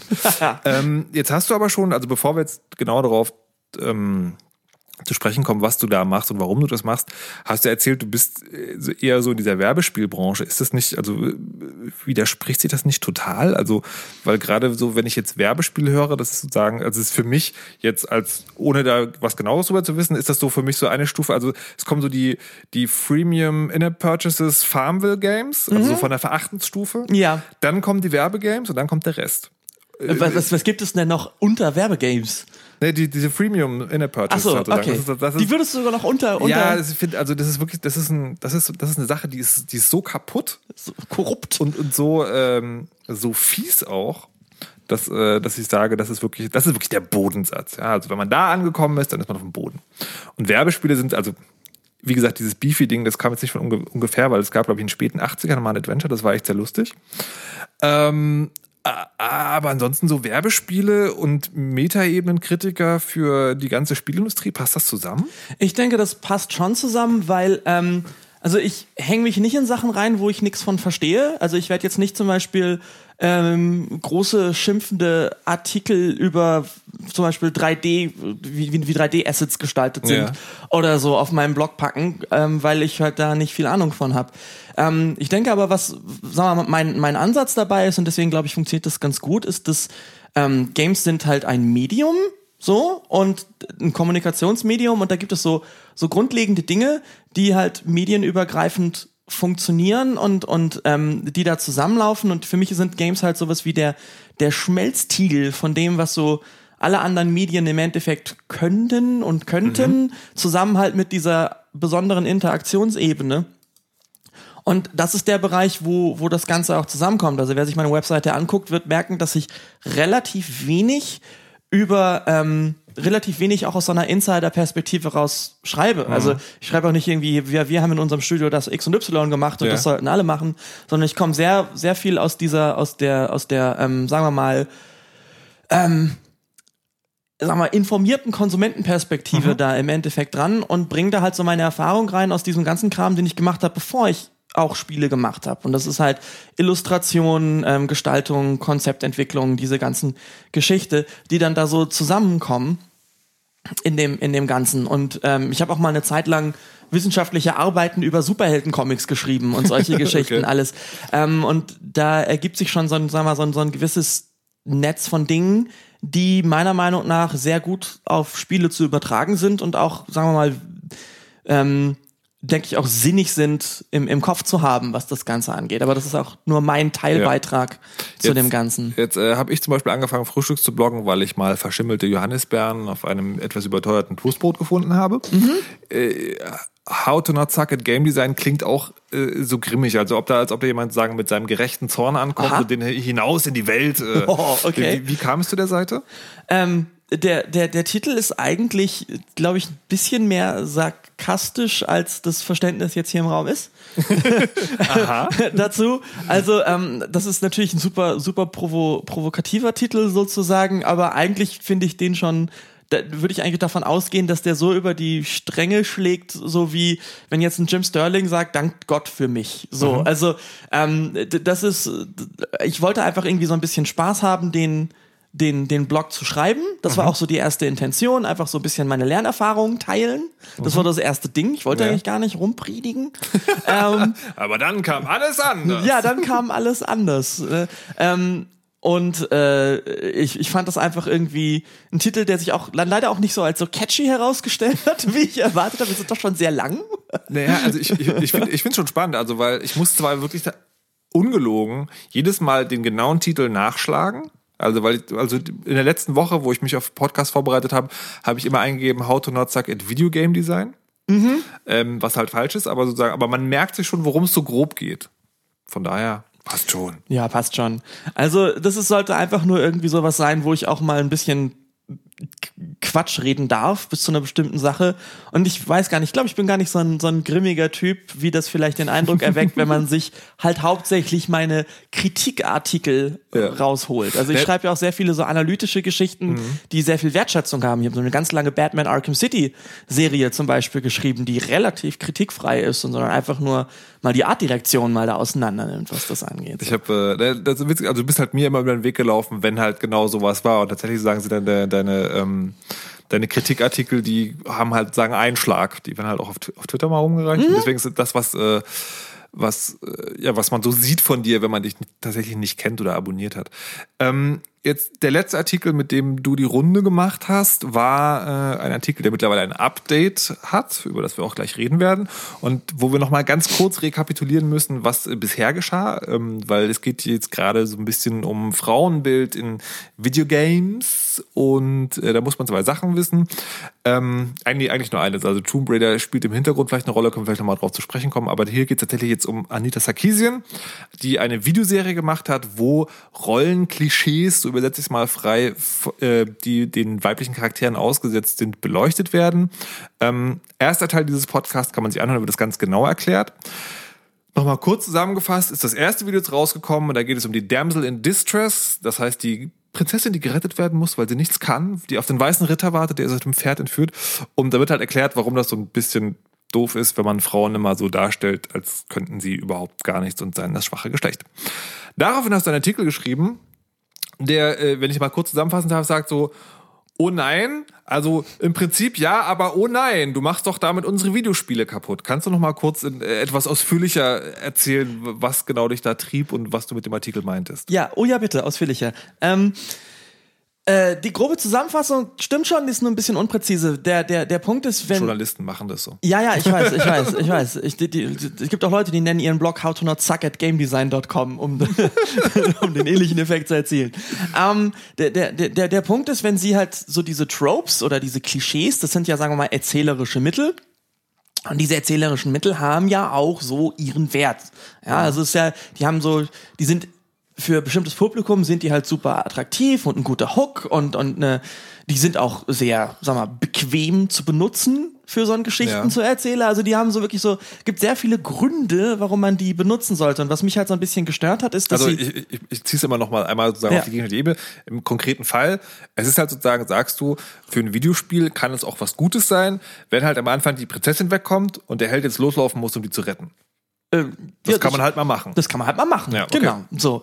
Und was halt, ähm, was, was, was mich halt so ein bisschen gestört hat, ist, dass ich bei ihren Videos das nicht klar genug fand, dass, sagen wir mal, der Missbrauch dieser erzählerischen Technik Mhm. oder die, die, diese Dominanz, diese praktisch dieser, dass das so eine Art Standard ist, auf den man Mhm. so zurückgreift, Ja. ähm, dass das halt für mich äh, in den Hintergrund gerutscht ist in ihren Videos und irgendwie dieses erzählerische Mittel selber zum, zum, zum Giftstoff für die ganze Geschichte wurde. Und das fand ich halt irgendwie von der Gewichtung her schlecht, weil ich äh, bin ein ganz großer Feind von Reduzierung dieser, dieser, von Reduzierung von erzählerischen Mitteln oder so. Also äh, mit Reduzierung meinst du jetzt nicht, äh, dass das Mittel sozusagen flach sind, sondern dass man von bestimmten erzählerischen Mitteln sagt, die dürft ihr in Zukunft nicht mehr Genau, benutzen, also weil die sind böse. Tabuisierung ist Ja, vielleicht okay. ein, ein besseres Wort dafür, so, weil die Sachen haben, wie gesagt, die haben ihren Wert und ich möchte gerne, dass praktisch jeder die Geschichten erzählen kann, die er möchte, so und ähm, das hat sich jetzt, da habe ich mich dann so ein bisschen erschrocken darüber, weil ich halt so gedacht habe, hey Moment, Moment, Moment, wieso soll man das denn jetzt in Zukunft nicht mehr tun? Das ist so ein bisschen undifferenziert, Anita. Ja. Ein bisschen, vielleicht ein bisschen expliziter und differenzierter mit dem, was du da meinst, Anita. Das war so der. Und äh, dann hast du tatsächlich, ähm, also recht bald, also ein paar Tage so, ähm, eine, eine, nicht eine Entschuldigung, aber du hast dich bedacht. Du hast bedacht und hast sagen ein Update zum Artikel geschrieben. Und ähm, also ich fand das sehr witzig, weil als, als ich den Artikel von dir gelesen habe, habe ich mir das erste, äh, das erste Video nochmal angeguckt. Und ähm, hab dann nochmal genau drauf gehört und die sagt tatsächlich am Anfang und am Ende, Leute, es ist total okay, mit Videospielen Spaß zu haben, aber wir wollen an dieser Stelle mal beleuchten, was so ein, da so, also kritische Betrachtung ist auch sozusagen, darf man dann auch mal machen, sollte man nicht vergessen. Und von daher dachte ich so, hm, aber das sozusagen, dass, dass dir jemand diese Stellen geschickt hat, war gar nicht sozusagen der Grund dafür, dass du nochmal ein Update vom Artikel geschrieben hast, sondern was anderes.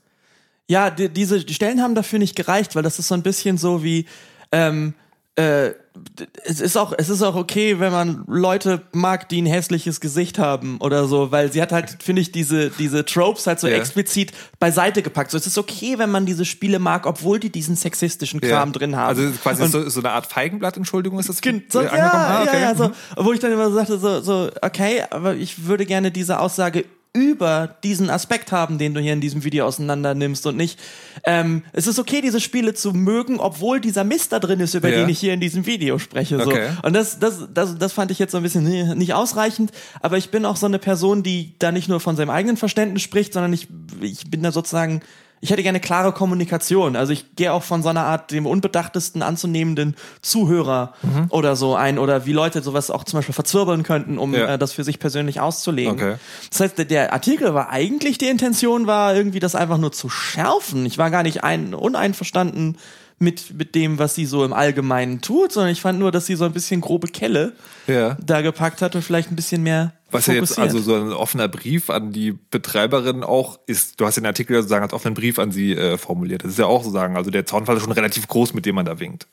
Ja, äh, sie hat aber auch auf ihrer YouTube-Seite gesagt, sie nimmt keine Kommentare an, weil die Blogs sind ja geblockt, aber man Ja. soll äh, gerne auf Blogs Okay. sich dann auf Hat sie Blogs an hat sie sie sich denn eigentlich gemeldet? Nein. Sie hat sich irgendwann mal ganz kurz äh, im, im Rahmen der Recherche bei mir gemeldet, weil ich für einen Artikel, den ich immer noch nicht geschrieben habe, auch auf diese ähm, Popeye Mario Connection gekommen bin. Das Ja. heißt, es ist es ihr irgendwie durch irgendwas aufgefallen und dann hat sie nur geschrieben, hey, ist ja lustig, wir recherchieren das Gleiche. Ja. Ähm, aber ansonsten habe ich keinen Kontakt. Okay. Ähm, So, dann, dann kam das Update Ja. zum Artikel. Warum? Also, da, Ja. wenn man das liest, da steht da drin, okay, irgendwie vielen Dank für die konstruktiven Kommentare, was ja auch bei dem Thema schon wieder sehr schwierig ist. Also, die, äh, die Anita hat ja diese, diese Videoserie durch einen Kickstarter finanziert und hat ja dafür schon richtig fies auf die Fresse bekommen und zwar so fies, dass man ganz gut sehen konnte, okay, was die da macht, ist tatsächlich mal notwendig. Ja. Weil wenn schon Leute, wenn alleine bei der Ankündigung, wir gucken jetzt mal, ob Videospiele, Rollen, Klischees für Frauen möglicherweise nicht so geil sind, irgendwie so ausrasten, ja, da fallen eingetroffene Hunde ein. So, bei den Kommentaren ging es relativ zivilisiert zu oder hast du einfach nur ganz viel äh, Kommentarhygiene betrieben? Ähm, ich war erstaunt, wie zivilisiert das zuging. Also ich habe schon so ein bisschen mehr von einfach so, so, so so ein bisschen mehr erwartet, dass ich so ein bisschen so Verräteranschuldigungen kriege oder so, weil das ja doch schon stellenweise so, so ein bisschen so eine, auch so eine Fraktions ja. Ebene bekommt, die ich so gar nicht mag. Also ich möchte gerne eine Position zu einer Sache haben und nicht zu anderen Leuten. Ja, ja. So, ähm, das war aber alles harmlos. Also die Leute haben mich tatsächlich so benannt, so behandelt, als hätte ich irgendwas nicht verstanden und nicht als wäre ich jetzt irgendwer oder was. Und das Okay. war also oder also es ging also gar nicht um meine Motive, es ging nicht um die Person, die ich bin oder irgendwas in der Art, sondern nur darum, hey Anjin, du hast da diesen Artikel geschrieben. Äh, das, ich glaube, das ist ein bisschen Quatsch. was Warte, warte, warte, warte. hast. Willst du mir sagen, ihr habt eine konstruktive Diskussion geführt? Ja, In, Im Internet? im Internet. In Kommentaren unter einem Blogartikel, der zu Sexismus geht? und in 140 Charaktern pro Post Twitter Feed Was, sogar. was, was zur Hölle, da stimmt irgendwas nicht. Ja, ich weiß auch nicht. Gut, was ist dann passiert? Was ist dann passiert? Ähm, mir sind die Argumente ausgegangen, um meine Position zu halten. und Okay. und ähm, ich so so so so rantig ich manchmal schreibe. Ich bin tatsächlich jemand, der sich schon mal eine Sekunde überprüft, ob so. Und dann ist mir aufgefallen, Langine, du hast dich nicht gut genug überprüft. Also das haben jetzt andere Leute für dich Ja. gemacht und die haben dich jetzt mal mit der Nase auf so ein paar sagen wir mal, Löcher und Ecken und Kanten und Dingen, die ich fehl, diese, und auch so draufgestoßen, wo ich sagen würde, hm, hätte ich mich da jetzt selber draufgestoßen? Und dann hätte ich das so nicht geschrieben. Und vielleicht hätte ich Ja. den Artikel einfach gar nicht geschrieben. Okay. So, mag, so. Was, was- was ist denn jetzt sozusagen, was ist denn jetzt dein aktueller Stand zu, zu diesem Video? Der aktuelle Stand zu dem Video ist, dass ich nach wie vor finde, dass sie, sagen wir mal, dass das der, die, die Wertschätzung dieser Tropes als erzählerisches Mittel für das entsprechende Publikum ähm, äh, völlig fehlt in ihrem Video und dass da sowas potenziell ein Problem sein kann, aber es praktisch nicht ist. Okay, warum? Ähm, einfach weil die das das halt nicht in nicht nicht in Gefahr ist in keiner Art und Weise oder oder du meinst sozusagen, äh, es ist deswegen kein Problem, weil jetzt wahrscheinlich nicht in der nächsten Woche Nintendo keine Spiele mehr rausbringen wird, wo Mario die Prinzessin nicht rettet. und selbst wenn sie das die nächste Woche machen, dann ist das immer noch kein Schaden, Ja. weil so, so solange nicht sozusagen sie sagen, wir werden das nie wieder machen und selbst dann wird es so viele andere Firmen geben und die Nachfrage dafür ist da und warum sollten sie es nicht Ja. tun? Ähm, also wenn man sich das Ganze, wenn man sich die Szenarien, vor denen ich da gewarnt habe in meinem ursprünglichen, hey Anita, pass mal auf Artikel, Mhm. Ja. ähm, wenn man sich diese Szenarien mal so wirklich mal durch den Kopf gehen lässt, da muss man schon sehr, sehr, sehr verschwörungstheoretisch da dran gehen, um ähm, zu denken, dass das eskaliert bis hin zu Männer müssen sich schämen, Mario zu spielen. Das war ursprünglich sozusagen im Subtext in deinem Artikel auch. Ja, absolut. Okay. So, jetzt ist ja das, wenn man, ähm, äh, wenn man, wenn man sich Diskussionen um Feminismus und Sexismus anguckt, ist das ja eher eine klassische, ähm, also eine klassische Reaktionsstrategie von Leuten, die sich angegriffen fühlen. Also das, was du da sozusagen, also den ersten Teil, sozusagen, den du durchgemacht hast. Ähm, ich glaube, man, man benutzt dafür das, das Schlagwort Derailing. Kann das sein? Dass man sozusagen, dass man sagt so, ähm, okay, du kritisierst was, was du ganz schlimm findest aus feministischer Perspektive, aber ist es nicht auch so, dass man hier, so, was ist denn mit den Männern und ist es nicht alles? Also man lenkt sozusagen ein bisschen vom Thema ab und bringt es auf so eine andere Spur. Das äh, kann man so nennen. Für mich ist das klassische Verständnis ist, also wenn man jetzt das als eine Art Tauziehen betrachtet Ja. zwischen hier, dann, dann habe ich eher am anderen Ende des Seils gezogen. Ähm, wohingegen, was ich so als klassisches Derailing äh, empfinde, ist hier, guck mal nach links, das ist auch was. Also, wenn man sagt, so, es gibt hier Probleme mit Sexismus und dann Ja. sagt, ja, aber in Afrika hungern die Kinder. Ah, okay. Ähm, so, Vielleicht, ist der Unterschied zwischen extrem und subtil derailen. ja, ja, wahrscheinlich sowas. Aber es ist, es ist auf jeden Fall schon, auf jeden Fall ist es aber was, wo man tatsächlich dann plötzlich über was äh, äh, plötzlich ein, ein anderes Problem plötzlich in der ein, Ge- ähm, ein Gewichtswettbewerb. Also Ja. ich weiß, ich war, oh, mir fällt das deutsche Wort dafür nicht ein, aber es ist halt so eine so ein, so ein, so ein Wettbewerb. Wer hat jetzt das größere Problem? Ja, ja, ja. So. So. und, ähm, und das ist ja aber genau das, was man ganz klassisch kennt in der Videospiele-Kritik, Feminismus, Sexismus, Diskussion.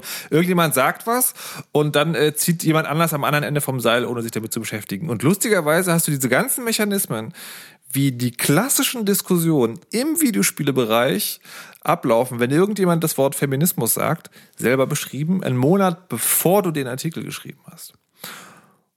Und in diesem Artikel hast du das sehr schön aufgeschlüsselt, also leicht verständlich. Es kann dir wirklich jeder folgen. Du hast drei Punkte gemacht. Und der zweite Punkt davon ist, I don't want certain content censored or my games taken away. Heißt, ich möchte nicht, dass so ganz bestimmte Dinge in meinem Spiel zensiert werden, dass sie nicht mehr, also möglicherweise Prinzessinnen entführt werden dürfen oder mein Spiel ganz weggenommen wird. Ähm, und du hast es sozusagen als Klischee-Reaktion beschrieben, die aber eigentlich gar nichts bringt. Und jetzt hast du da einen Artikel geschrieben. War das so eine Art, ich zeige mal selbst, was ich meine? Oder was ist da genau passiert? Nee, das war jetzt nicht keine strategische Entscheidung. das Ganze, ich bin tatsächlich einfach selber in diese Falle getappt. Ähm, also dieser, diese Sektion mit diesen drei Argumenten, die du da beschreibst, ist ja sowas wie, hey, beruhigt euch mal, Leute. Das, d- dieses Problem, worüber existiert nicht, sozusagen. Und ähm, also faktisch oder praktisch Ja. nicht so. Und ähm, ich bin da aber selber einfach in die Falle getappt und ich habe mich da auch schon gesagt, hey Moment, jetzt können wir doch nicht anfangen, diese Sachen plötzlich zum Tabu werden zu lassen. Da müssen wir jetzt mal ein bisschen präziser drüber sprechen und auch differenzierter und ähm, und sowas. Äh, äh, und äh, da ist mir dann halt noch nicht eingefallen, was ich einen Monat vorher geschrieben habe, sozusagen. Jetzt hast du das, jetzt hast du das an dir selber erlebt und du hast ja auch sozusagen beschrieben, dass es eine geschärfte Reaktion ist. Und man erlebt das halt tatsächlich sehr oft bei, also eigentlich nicht nur bei Gamern. Wir sprechen jetzt über Gamer, weil sozusagen unser Feld ist gerade, aber das ist eher, das kann man auch was, kann man auch an anderen Orten erleben.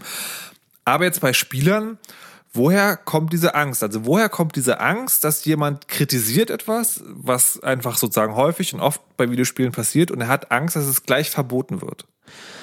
Ähm, da muss ich jetzt wieder so ein bisschen, ein bisschen Hobbypsychologe spielen. Ich glaube, Ja. ein ganz wichtiger Punkt ist, es, dass diese Angst, dass es verboten wird, so ein bisschen vorgeschoben ist, weil man hauptsächlich Angst davor hat, als Sexist abgestempelt zu werden.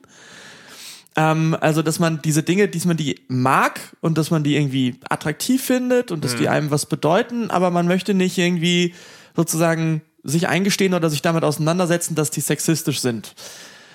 Es gibt Okay. natürlich auch die ganze Sache, dass sobald irgendetwas, weil das ja so ein super hartes, so ein super hartes Label ist und Ja. dass man drauf, oh, das ist sexistisch, ähm, dass man dann irgendwie Sorgen macht, dass dann irgendwie die, die Arme der Political Correctness kommen und dann irgendwelche Dinge dann unterbieten und äh, unterbinden und, und untersagen und einengen wa- wa- und lass, lass uns mal bei dem ersten Teil bleiben. Also du meinst, ähm, ich spiele ein Spiel.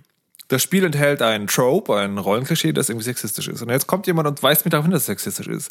Statt das anzunehmen und zu reflektieren, sagt mein Unterbewusstsein mir, du, du magst etwas was sexistisch. Das heißt sofort, du bist auch ein Sexist. Und deswegen reflektiere ich nicht mein Verhalten oder das, was ich da rezipiere, sondern versuche lieber nachzuweisen, dass das gar nicht sexistisch ist. Also das ist zumindest was, was sich, äh, zumindest der letzte Satz von dir ist auf jeden Fall etwas, was ganz massiv sich halt eben in dieser Gegenwehr deutlich macht. Also man zeigt lieber mit dem Finger auf die angeblichen radikalen Feministinnen, die nur ihren Geschmack durchsetzen wollen, zum Beispiel, oder die aus einer Mücke einen Elefanten machen, oder die nicht, die ignorieren, was die eigentliche kreative Entscheidung war, die zu diesem Trope geführt hat und sowas alles, Ja. anstatt sich halt damit auseinanderzusetzen, ja, das ist wirklich ganz schön dominant und das ist wirklich ein sehr äh, fragliches Frauenbild, was da als Standard hergenommen wird für dieses Ganze und kann man da nicht irgendwas dran ändern?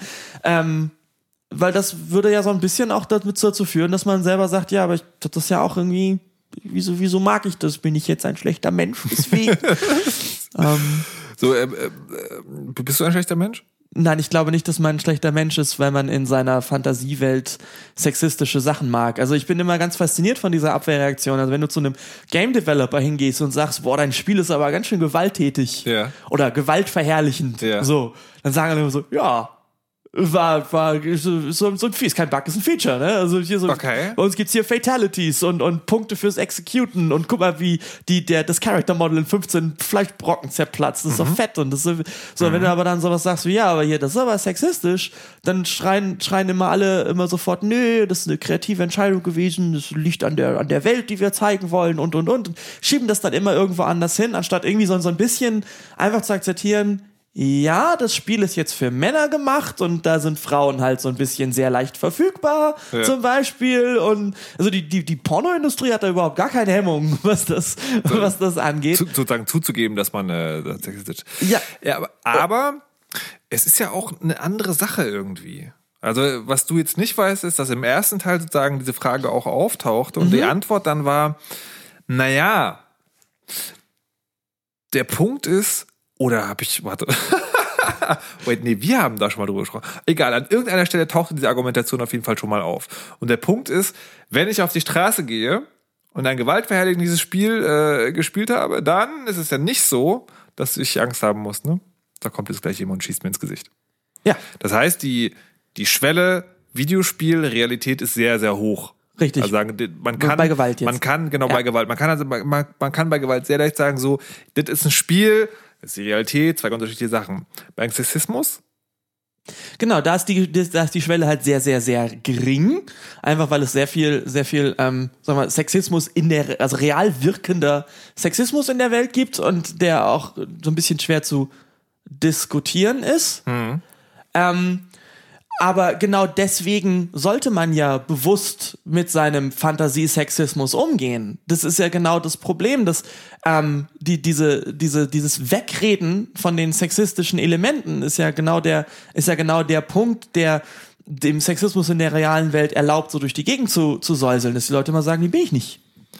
Ah, du meinst, du meinst sozusagen, äh, also man darf Sexismus in Spielen mögen, soll sich aber sozusagen also reflektieren und klar machen, dass es welcher ist. Das heißt insbesondere, dass man gerade nur spielt und dass das was ist, was man nicht übertragen sollte. Ja, oder also einfach identifizieren reicht mir schon. Also wenn jemand das übertragen möchte, okay, aber dann muss er auch damit klarkommen, dass man dann sagt, ey, du benimmst dich aber scheiße hier. Ja. Ähm, aber halt eben dieses, das, das, das Identifizieren der, der, der, der Frauendarstellung und der Mechanismen und alles drum und dran und dann halt sich für sich entscheiden, wie man damit umgehen möchte. Das ist so das, das absolute Minimum, wo, wo ich halt für, für plädieren würde. Weil sobald man das zum Beispiel auch anfangen kann, in Spielen zu identifizieren, kann man das auch in, in, in Werbung zum Beispiel identifizieren. Ich muss schon ab und zu manchmal schon sehr schmerzverzerrtes Gesicht machen für die Dinge, die so Werbeagenturen gerne möchten, die ich mache. So, also das ist äh, so solche Sachen alles, aber halt eben dann auch in der realen Welt. Und deswegen diese diese Bewusstseinsschärfung ist eigentlich der der der erste und auch leider noch mangelnde Schritt, weil es halt so gruselig ist, sich einzugestehen, dass man da Ja. so so so Dinge akzeptiert, die sexistisch sind und vielleicht auch für normal hält oder oder auch für gegeben hält und Jetzt- sogar mag. Jetzt, äh, jetzt ist ja aber das, also wenn ich bei Anita Sarkeesian, so wie ich sie sehe, nicht gar nicht sozusagen sehr der, also möglicherweise das, das versteckte Hauptanliegen, dass man sich sozusagen darüber reflektiert und dass man das überhaupt sieht, was Sexismus ist in Spielen und was nicht, bevor man darüber urteilt, ob das jetzt darf oder nicht. Es hört sich ja schon aber tatsächlich so ein bisschen an, daher kam mir dann auch die Angst wiederum, ne? also diese, diese Tropes, diese Klischees sind schlecht. Wie klärt man das jetzt? Muss man die also dann vielleicht doch abschaffen oder entschärfen? Oder reicht es einfach, weil es gab jetzt äh, immer mal wieder so Meldungen, da hat irgendwie, also vor, vor ein paar Wochen oder Monaten war das schon, da hat äh, jemand ein, ein altes Zelda umgeschrieben. Also der hat ja sozusagen, die, seine kleine Tochter hat das, glaube ich, gespielt und, äh, und er hat ihr die Texte vorgelesen, weil sie noch nicht lesen konnte. Und er hat halt äh, dann sozusagen einfach beim Lesen ihr äh, immer sozusagen immer eine Mädchenrolle, also sagen die, die Personalpronomen halt einfach verweiblicht. Dann konnte sie irgendwann lesen und er so, äh, was mache ich denn jetzt? Und hat dann das ganze Ding gehackt und hat sozusagen das alles ersetzt, was irgendwie relativ kompliziert war, weil das irgendwie byte genau, also er durfte nicht nur die Worte austauschen, sondern musste auch darauf äh, achten, dass sie genau lang genug waren. Egal. Dann hat jetzt in den letzten Tagen hat jemand äh, den, das originale Donkey Kong gehackt, das sozusagen äh, nicht nicht Mario Pauline rettet, sondern Pauline Mario. Und das sind also so alte Spiele und da kann man das machen. Also da, da wachsen jetzt einfach auch Eltern oder sind ja auch Eltern rangewachsen, die überhaupt technisch dazu in der Lage sind, das zu machen und gleichzeitig noch das Interesse haben.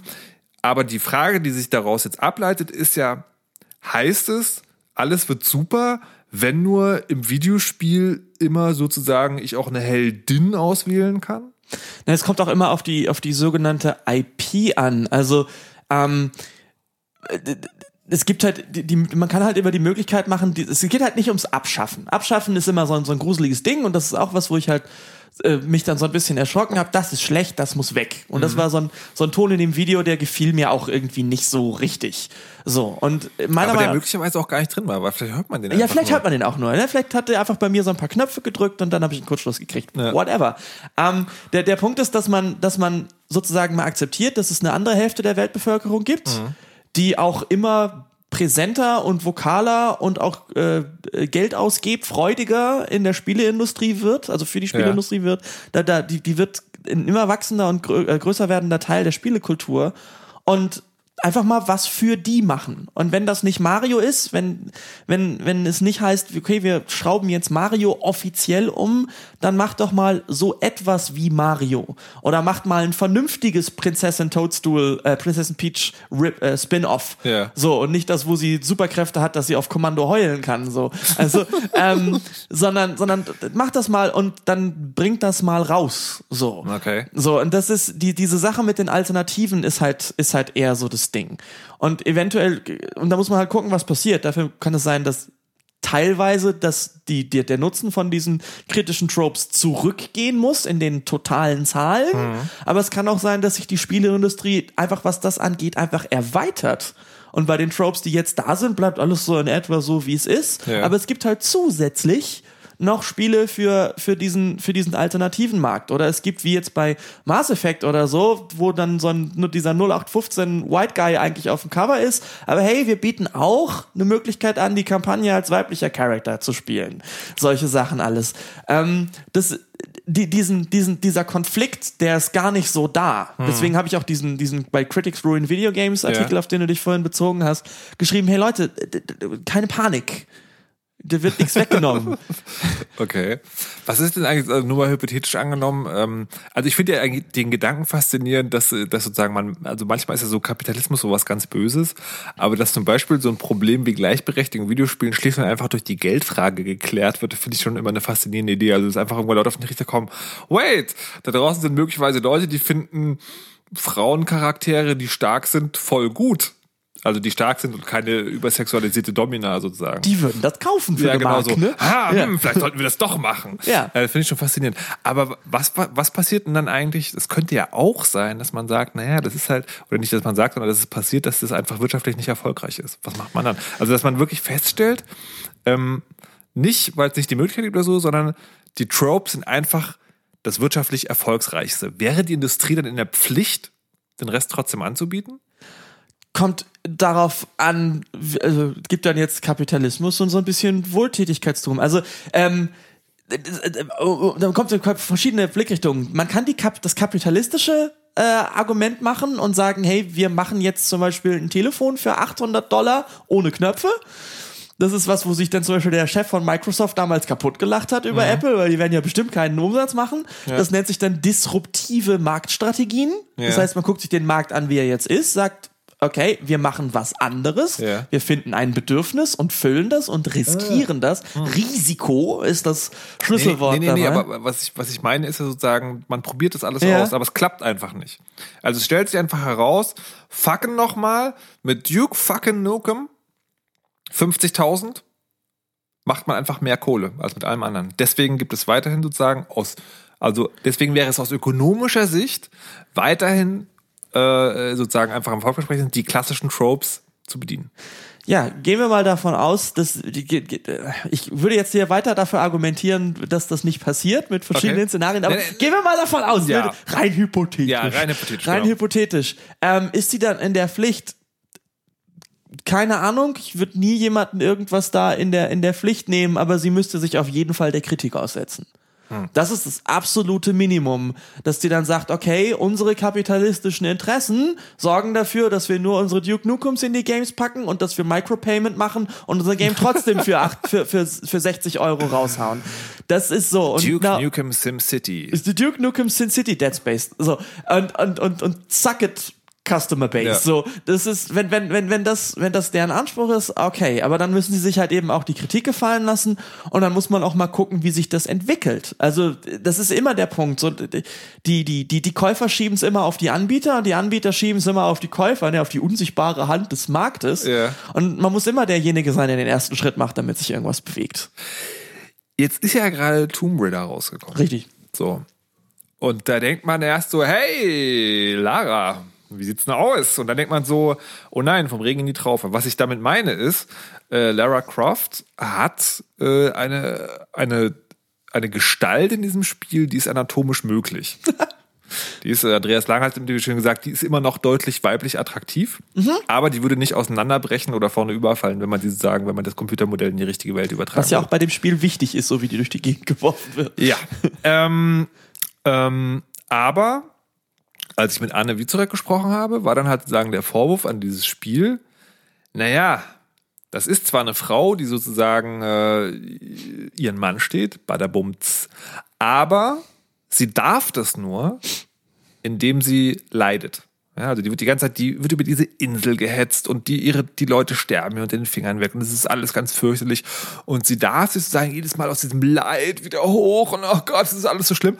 Ähm, aber sie darf sozusagen nicht äh, von Natur aus stark sein, sondern sie wird quasi zum Held getrieben. Jetzt könnte man argumentieren, ja gut, aber Batmans Eltern sind auch erschossen worden. Man kann aber auch sagen, hm, vielleicht stimmt das. Und dann kommen wir zu dem Punkt, jetzt haben wir schon ein Videospiel mit würde sagen, mit einem Charakter, das ist immer noch nicht richtig. Ist dann sozusagen dieses Tomb Raider jetzt ein Schritt in die richtige Richtung oder ist es so schöner Schein, aber eigentlich noch dasselbe wie früher?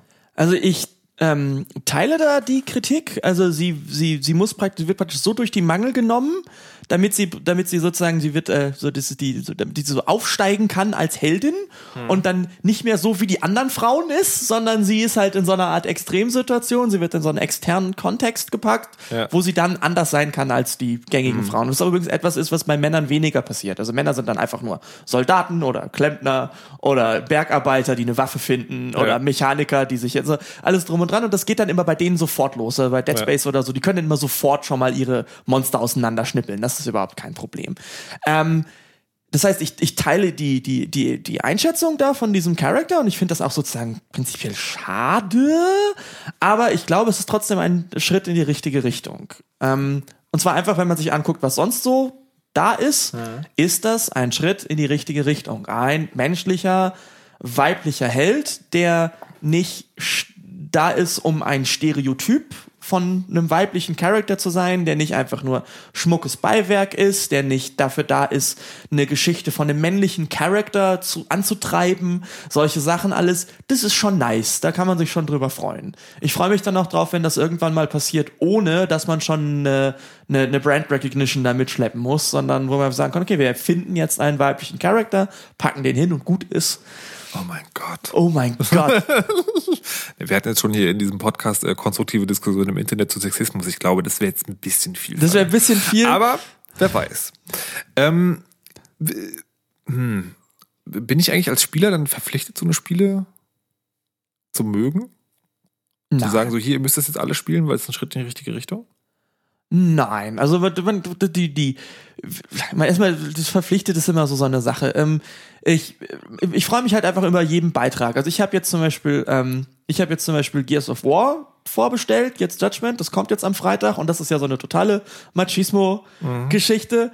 Und ähm, ich bin eigentlich relativ fein damit, Spiele zu konsumieren, die so sind und die auch, auch im Internet zu schreiben, dass ich mich drauf freue und alles drum und dran und gleichzeitig vielleicht hier und da mal einen kleinen Artikel zu schreiben und zu sagen, hey, guck mal und achtet mal drauf und wäre es Ja. nicht schön, wenn oder so. Also einfach sich so ein bisschen bemerkbar machen und vielleicht auch mal seine eigenen, seine eigenen Interesse mal ein bisschen auffächern.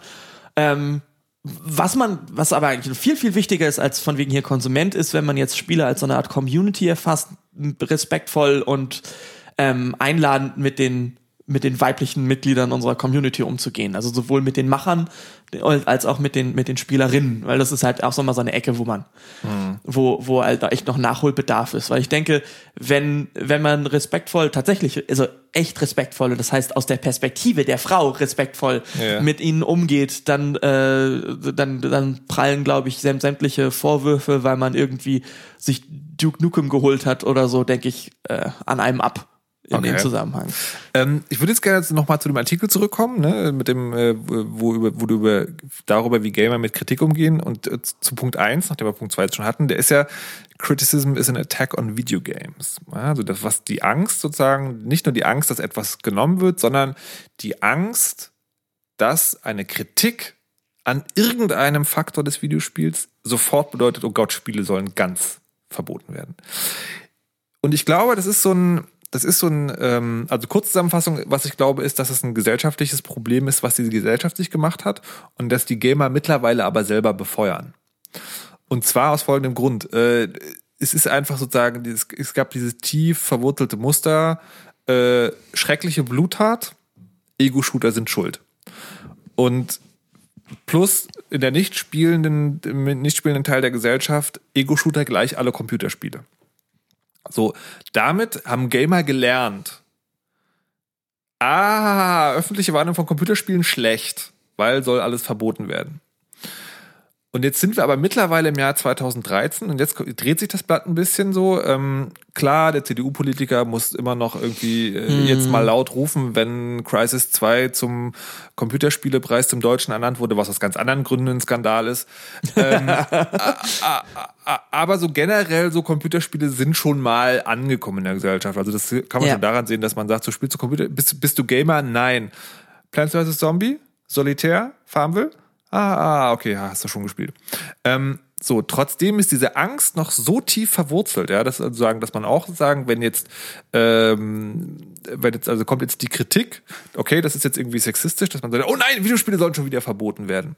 Und ich stelle das fest bei Spielern, dass die, äh, dass sie diesen Beißreflex vor die Reflexion stellen. Also wir haben Ja. neulich ähm, bei Indie-Fresse, bei Superlevel gesprochen über Unity of Command. Das ist ein Turn-Based Strategy, oh Gott, Markus, rundenbasiertes Strategiespiel, was äh, Stalingrad, Zweiter Weltkrieg und so, Okay. wo wir einfach kommuniziert haben, wir fühlen uns persönlich unwohl mit dem Kontext, dass es Ja. auf so eine Art und Weise abstrahiert wird, den wir nicht geil finden. Dann haben wir auch darüber gesprochen, ja, irgendwie so, wenn man jetzt irgendwie 30-jährigen Krieg nimmt, der ist auch nicht geil gewesen für die Leute, die da drin waren, aber das würden wir jetzt ohne Probleme spielen. Aber was in den Kommentaren passiert ist, sofort diese so, oh nein, äh, Videospiele müsste man ja nicht verbieten, bla bla bla bla, bla. So, ist jetzt also nicht der Zeit, wo wir als Spieler uns sagen müssten, so, so also einen Schritt zurücktreten und sagen, Leute, ja, es gibt tatsächlich schlechte Sachen an Computerspielen. Also müsste man diese Angst nicht mal ablegen? Oder sind wir noch nicht so weit und müssen tatsächlich sozusagen nach außen immer noch diesen Schutzre Schutzwall aufrechterhalten, wo man Kritik erstmal generell abprallen lässt und dann guckt? Ähm, äh, ich, ich denke, man muss, man muss jetzt plötzlich mit Kritik umgehen. Ich glaube, der Schl meiner Meinung nach der Schlüssel, also ich habe über die Frage auch schon nachgedacht, und meiner Meinung nach der Schlüssel dazu ist, ähm, zu, zu bedenken, von wo die Kritik kommt. Und wenn wir sowas haben wie so einen CDU-Politiker, der macht die Kritik nicht, um Videospiele zu verbessern. Der macht die nicht, weil er eine Beziehung zu Videospielen hat und ihn daran Sachen stören, aber er eigentlich Videospiele ganz toll findet und er vielleicht möchte, dass, dass so Fehler in Videospielen Ja, sieht ja. Die, oder Dinge, die nicht okay sind oder die besser sein könnten. Ähm, was übrigens die meisten Spieler überhaupt kein Problem damit hat, wenn es um Publisher-Bashing geht. Zum Beispiel. ja, ja. So, ähm, und genauso jemand wie diese Sarkisian, ich nehme ihr ab, dass sie Freude an Videospielen hat. Prinzipiell. So, Ja. aber dann da diese Elemente sieht und die gerne geändert haben möchte. Und so ein, so ein CDU-Politiker, der hatte keine Beziehung zu spielen. Der, der, der kritisiert die, um sich nach außen gegenüber anderen Leuten, die keine Beziehung zu Videospielen haben, auf eine bestimmte Art und Weise darzustellen. Und das ist, da, dagegen sollte man sich wehren. Aber meiner Meinung nach ist das Beste, sich damit zu wehren, zu sagen, hey, äh, ja, wir, wir, wir wissen, was bei uns so abgeht und wir sind da, gehen da bewusst hin und wir entwickeln uns. Und wenn man jetzt seine Finger in die Ohren steckt und sagt, la la la, ich höre das nicht, ähm, es gibt keinen Sexismus, es gibt keine Gewaltprobleme, es gibt keinen Zusammenhang zwischen, zwischen Videospielen und Verhalten, gibt's alles nicht, gibt's einfach gar nicht. Immer dieses, diese totalitären Statements und auch anfängt aggressiv zu werden oder auch Kleinkinderverhalten oder solche Sachen alles, um das alles zu stoppen. Ich glaube, das ist nicht gesund in dem Zusammenhang. Ich glaube, sich selber mit seinen eigenen Sachen auseinanderzusetzen, um besser zu werden als das Medium, das man ist, und da ist Spielraum nach oben, ähm, sollte man tun. Und jetzt ist es ja aber als, äh, als normaler Videospieler habe ich ja irgendwie, also ich habe möglicherweise nicht mal einen Blog und nicht mal einen Podcast und denke so, nee, was, was soll ich denn jetzt machen? Ja, was sollst du jetzt machen? Ja. Ähm, Ich, ich kann es auch nicht ändern. Ja, du kannst es ja nicht ändern. Ja, ja das genau. ist doch alles schlimm. Ja, auch, auch wählen gehen nützt ja alles Ja, nichts ja. und so. Und, und wenn, wenn ich, wenn, schmeißen doch eh alle ihren Müll auf die Spra Straße. Ja. Mein, mein, meine Cola-Dose macht da ja echt keinen Unterschied mehr und so. Nee, ja, nee aber, das, das, aber das, das sagt ist schon wieder witzig, ne? Weil sie sagen, also weil die ähm, bei der Cola-Dose kann man sich halt sehr schnell einig sein, dass man sagt so, also ja, die eine Cola-Dose, die du da noch jetzt noch dazu wirfst oder nicht hinwirfst, sozusagen, die macht keinen großen Unterschied, aber es ist tendenziell schon vorstellbar, dass keiner mehr eine Cola-Dose hinwirft. Also sagen, das ist zwar ein sehr kleiner Teil des Ganzen, aber bei Computerspielen ist das Ganze noch viel abstrakter irgendwie. Also da, da, ist ja genau der Punkt, was soll ich denn jetzt machen? Also sagen, es gibt ja keine Cola-Dose, die ich nicht wegwerfen kann. Also das, das, das erste und, und wichtigste, was man machen sollte, ist sich zu überlegen, wann man Kritikern Knüppel zwischen die Beine wirft, aus Reflex, so wie ich das gemacht habe. Ja. Ähm, weil Nee, das, nee, nee, aber, nee, aber, aber, nee, warte. Okay. Weil du bist ja schon, du bist ja schon in einer exponierten Position. Ja. Mhm. Also du bist bei Twitter, du hast einen Blog, du hast einen Blog, das ist schon dafür bekannt, dass du dich mit Metaebenen von Spielen aussetzt. Aber möglicherweise hört diesen Podcast jetzt sozusagen, in, in, ich sage jetzt mal in Anführungszeichen, einen normalen Game, also jemand, der tatsächlich einfach nur spielt. Und sich jetzt sozusagen äh, äh, dazu bereit erklärt hat, okay, möglicherweise kann ich mal drüber nachdenken, aber was kann ich denn machen? Ähm, da gibt es jetzt sehr viele verschiedene Sachen. Erstmal hindert einen niemandes, sich irgendwo im Internet eine Stimme zu besorgen.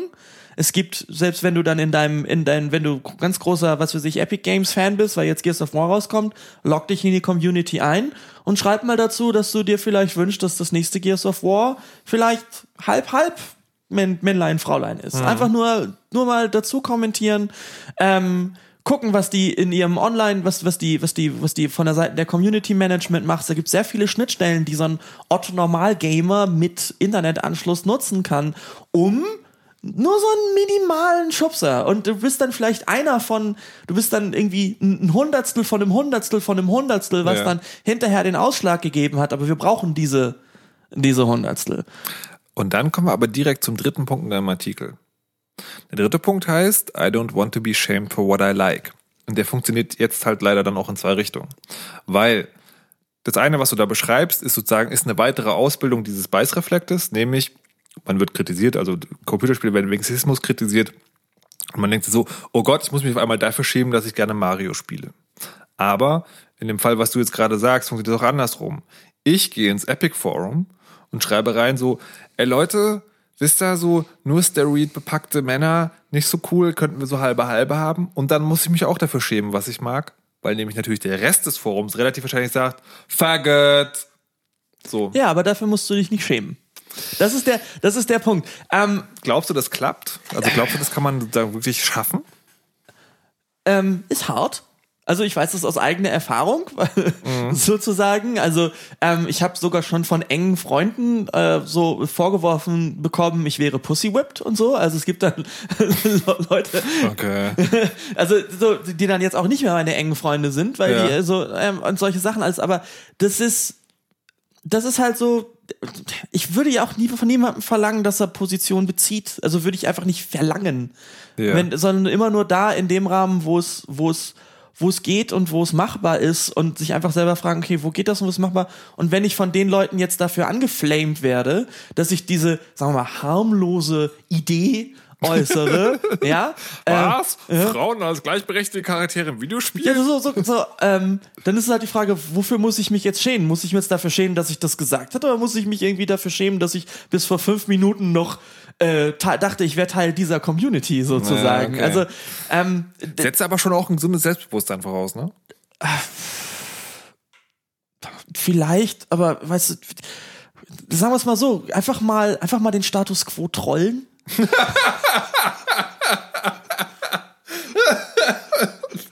Okay, warte. Das, äh, ich muss das in meinem Kopf zusammenkriegen.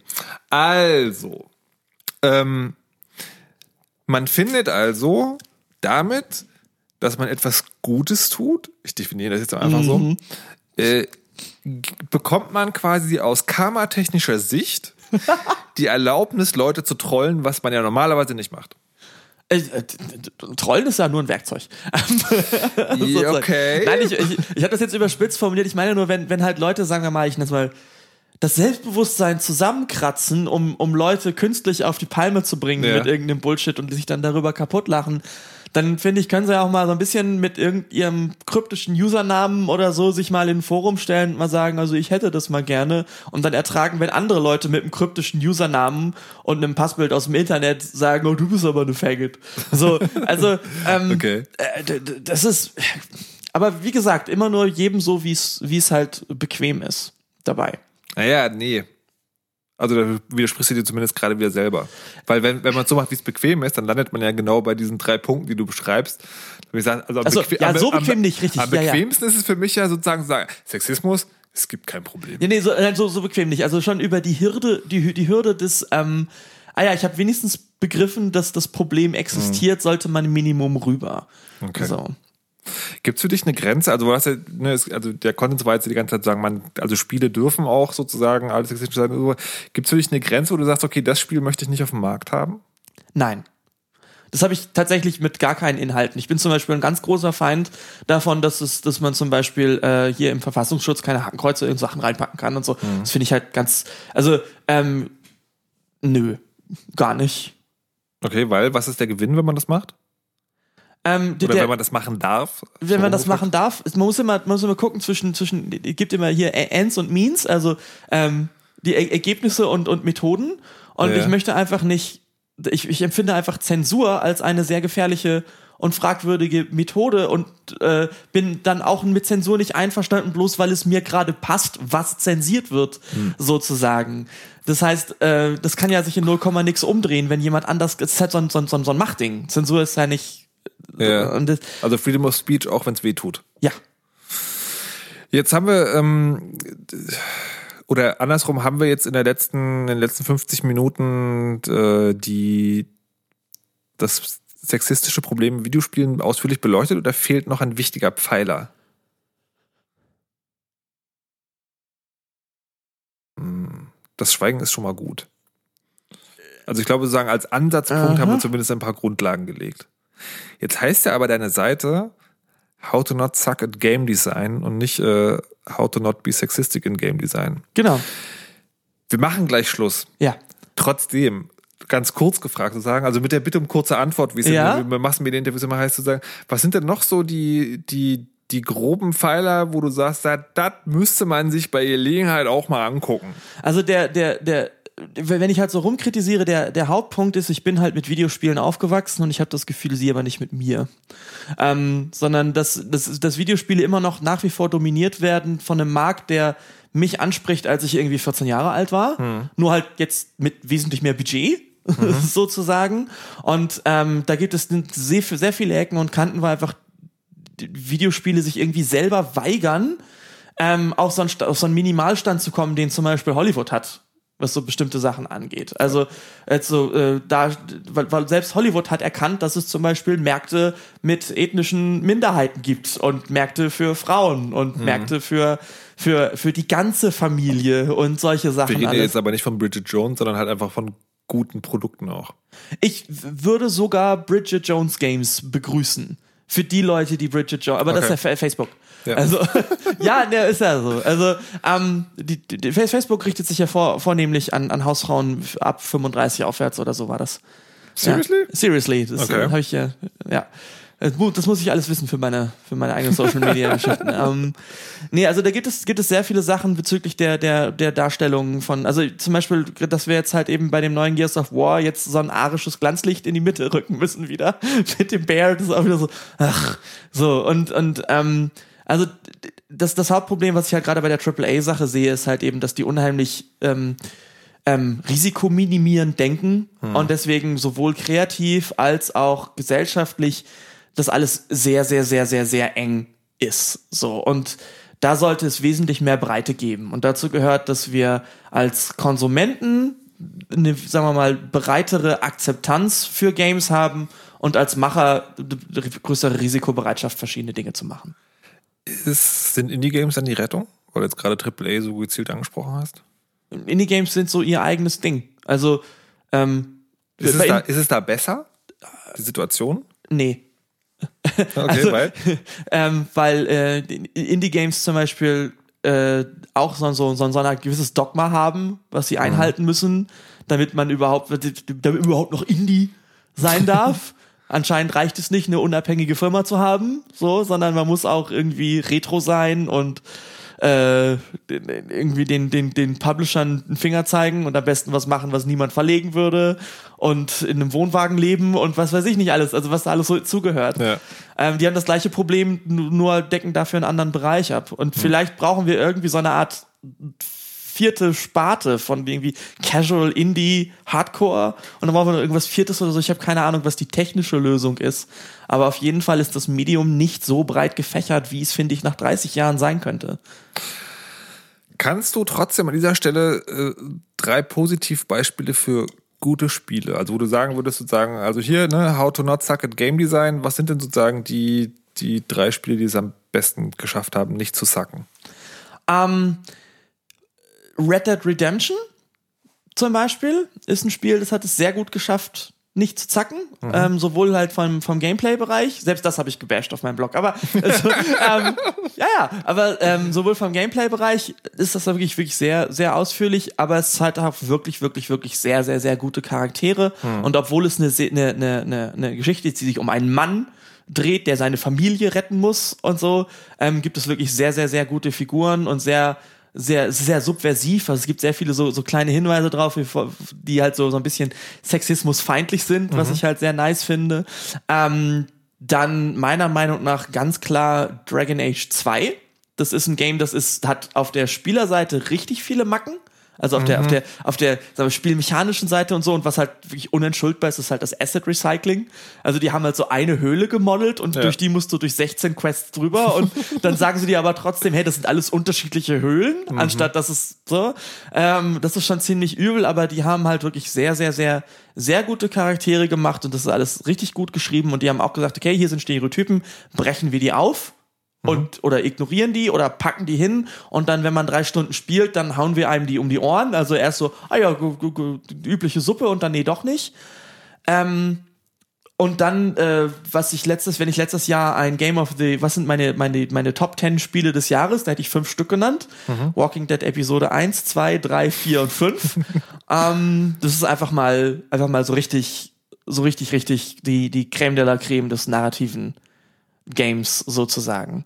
Weil die es geschafft haben, einen Schwarzen mit einer Verbrechervergangenheit zusammen mit einem kleinen Mädchen zusammenzupacken und das sackt von vorne bis hinten nicht und dann dafür die den vernünftige Verkaufszahlen eingespielt haben, von positiver, von Kritikern mit Lob überschüttet wurden und einfach mal allen Leuten den Fingern gezeigt haben, die gesagt haben, hey, wir müssen unsere drei Tage Bart ähm, wir, wir, müssen, wir müssen unsere Variationen von Tom Cruise und Jason Ja. Statham in unserem Game drin haben. Ansonsten verkauft sich das ja nicht. Und auch übrigens Point-and-Click geht ja gar nicht. Und, und Episodic Gaming ist auch tot. Und diese ganzen Geschichten alles. Und da ist äh, Walking Dead definitiv. Ähm, also das ist eine ganz goldene Fahne, kriegt das von mir. Sehr schön. Anton Anhut, äh, Sexismus mit Anjin war das sozusagen. Ähm, was, du hast schon gesagt, also irgendwie jetzt kommt irgendwie Gears of War Judgment. Was spielst du dann als nächstes? Ähm, was spiele ich dann als nächstes? Ähm, ich habe vor kurzem eine, ein russisches äh, Bootleg NES bekommen. Ja, das wurde, die wurden damals in Russland nicht verkauft. Und da sind äh, über 100 Spiele vorinstalliert. Da werde ich dann erstmal ordentlich, ordentlich durch Und hast du auch schon den nächsten großen Artikel in deinem Blog in der Mache? Ähm, ja, das ist einer, der ist schon seit drei Monaten in der Mache und irgendwie verliere ich immer wieder den Faden. Worum geht's? Worum geht's? Es ist, das ist tatsächlich diesmal gar nicht so ein furchtbar kritischer, sondern das dreht sich ähm, um äh, die Zusammenhänge der amerikanischen Cartoon-Industrie mit der Videospielindustrie. Also was bereits Character Design und Gameplay-Tropes und diese ganzen Sachen, wo die herkommen und wem wir die Manga-Kultur zu verdanken haben, die dann später zu bestimmten Spielen wie Mega Man und so geführt haben, solche Sachen alles. Ich weiß gar nicht genau, ob das mittlerweile tatsächlich alles passiert ist. Ist ja schon eine Weile her, dass ich das Interview geführt habe. Was ich weiß, ist aber, dass er einen sehr interessanten Artikel, oder auch das weiß ich nicht, ist gelogen. Er hat einen Artikel zu Bioshock Infinite äh, geschrieben und er hat angekündigt, dass der sozusagen wieder sehr zur Sache geht. Den muss ich mir auch noch zu Gemüte führen. So, das wär's dann. Wir sind bei fast zwei Stunden, eine eher ungewöhnliche Länge für mich. Für mich war das auch ein Experiment, mehrere Formen zu vermischen. Also sagen hier Podcast, so hört sich der Radiobeitrag dazu an. Generell das Thema finde ich natürlich auch immer weiter interessant. Wenn ihr Anmerkungen dazu habt oder Flatterklicks übrig, könnt ihr die gerne an den Start bringen. Unter monoxid.de findet ihr den Artikel zu diesem Podcast und ich freue mich dort von euch zu lesen.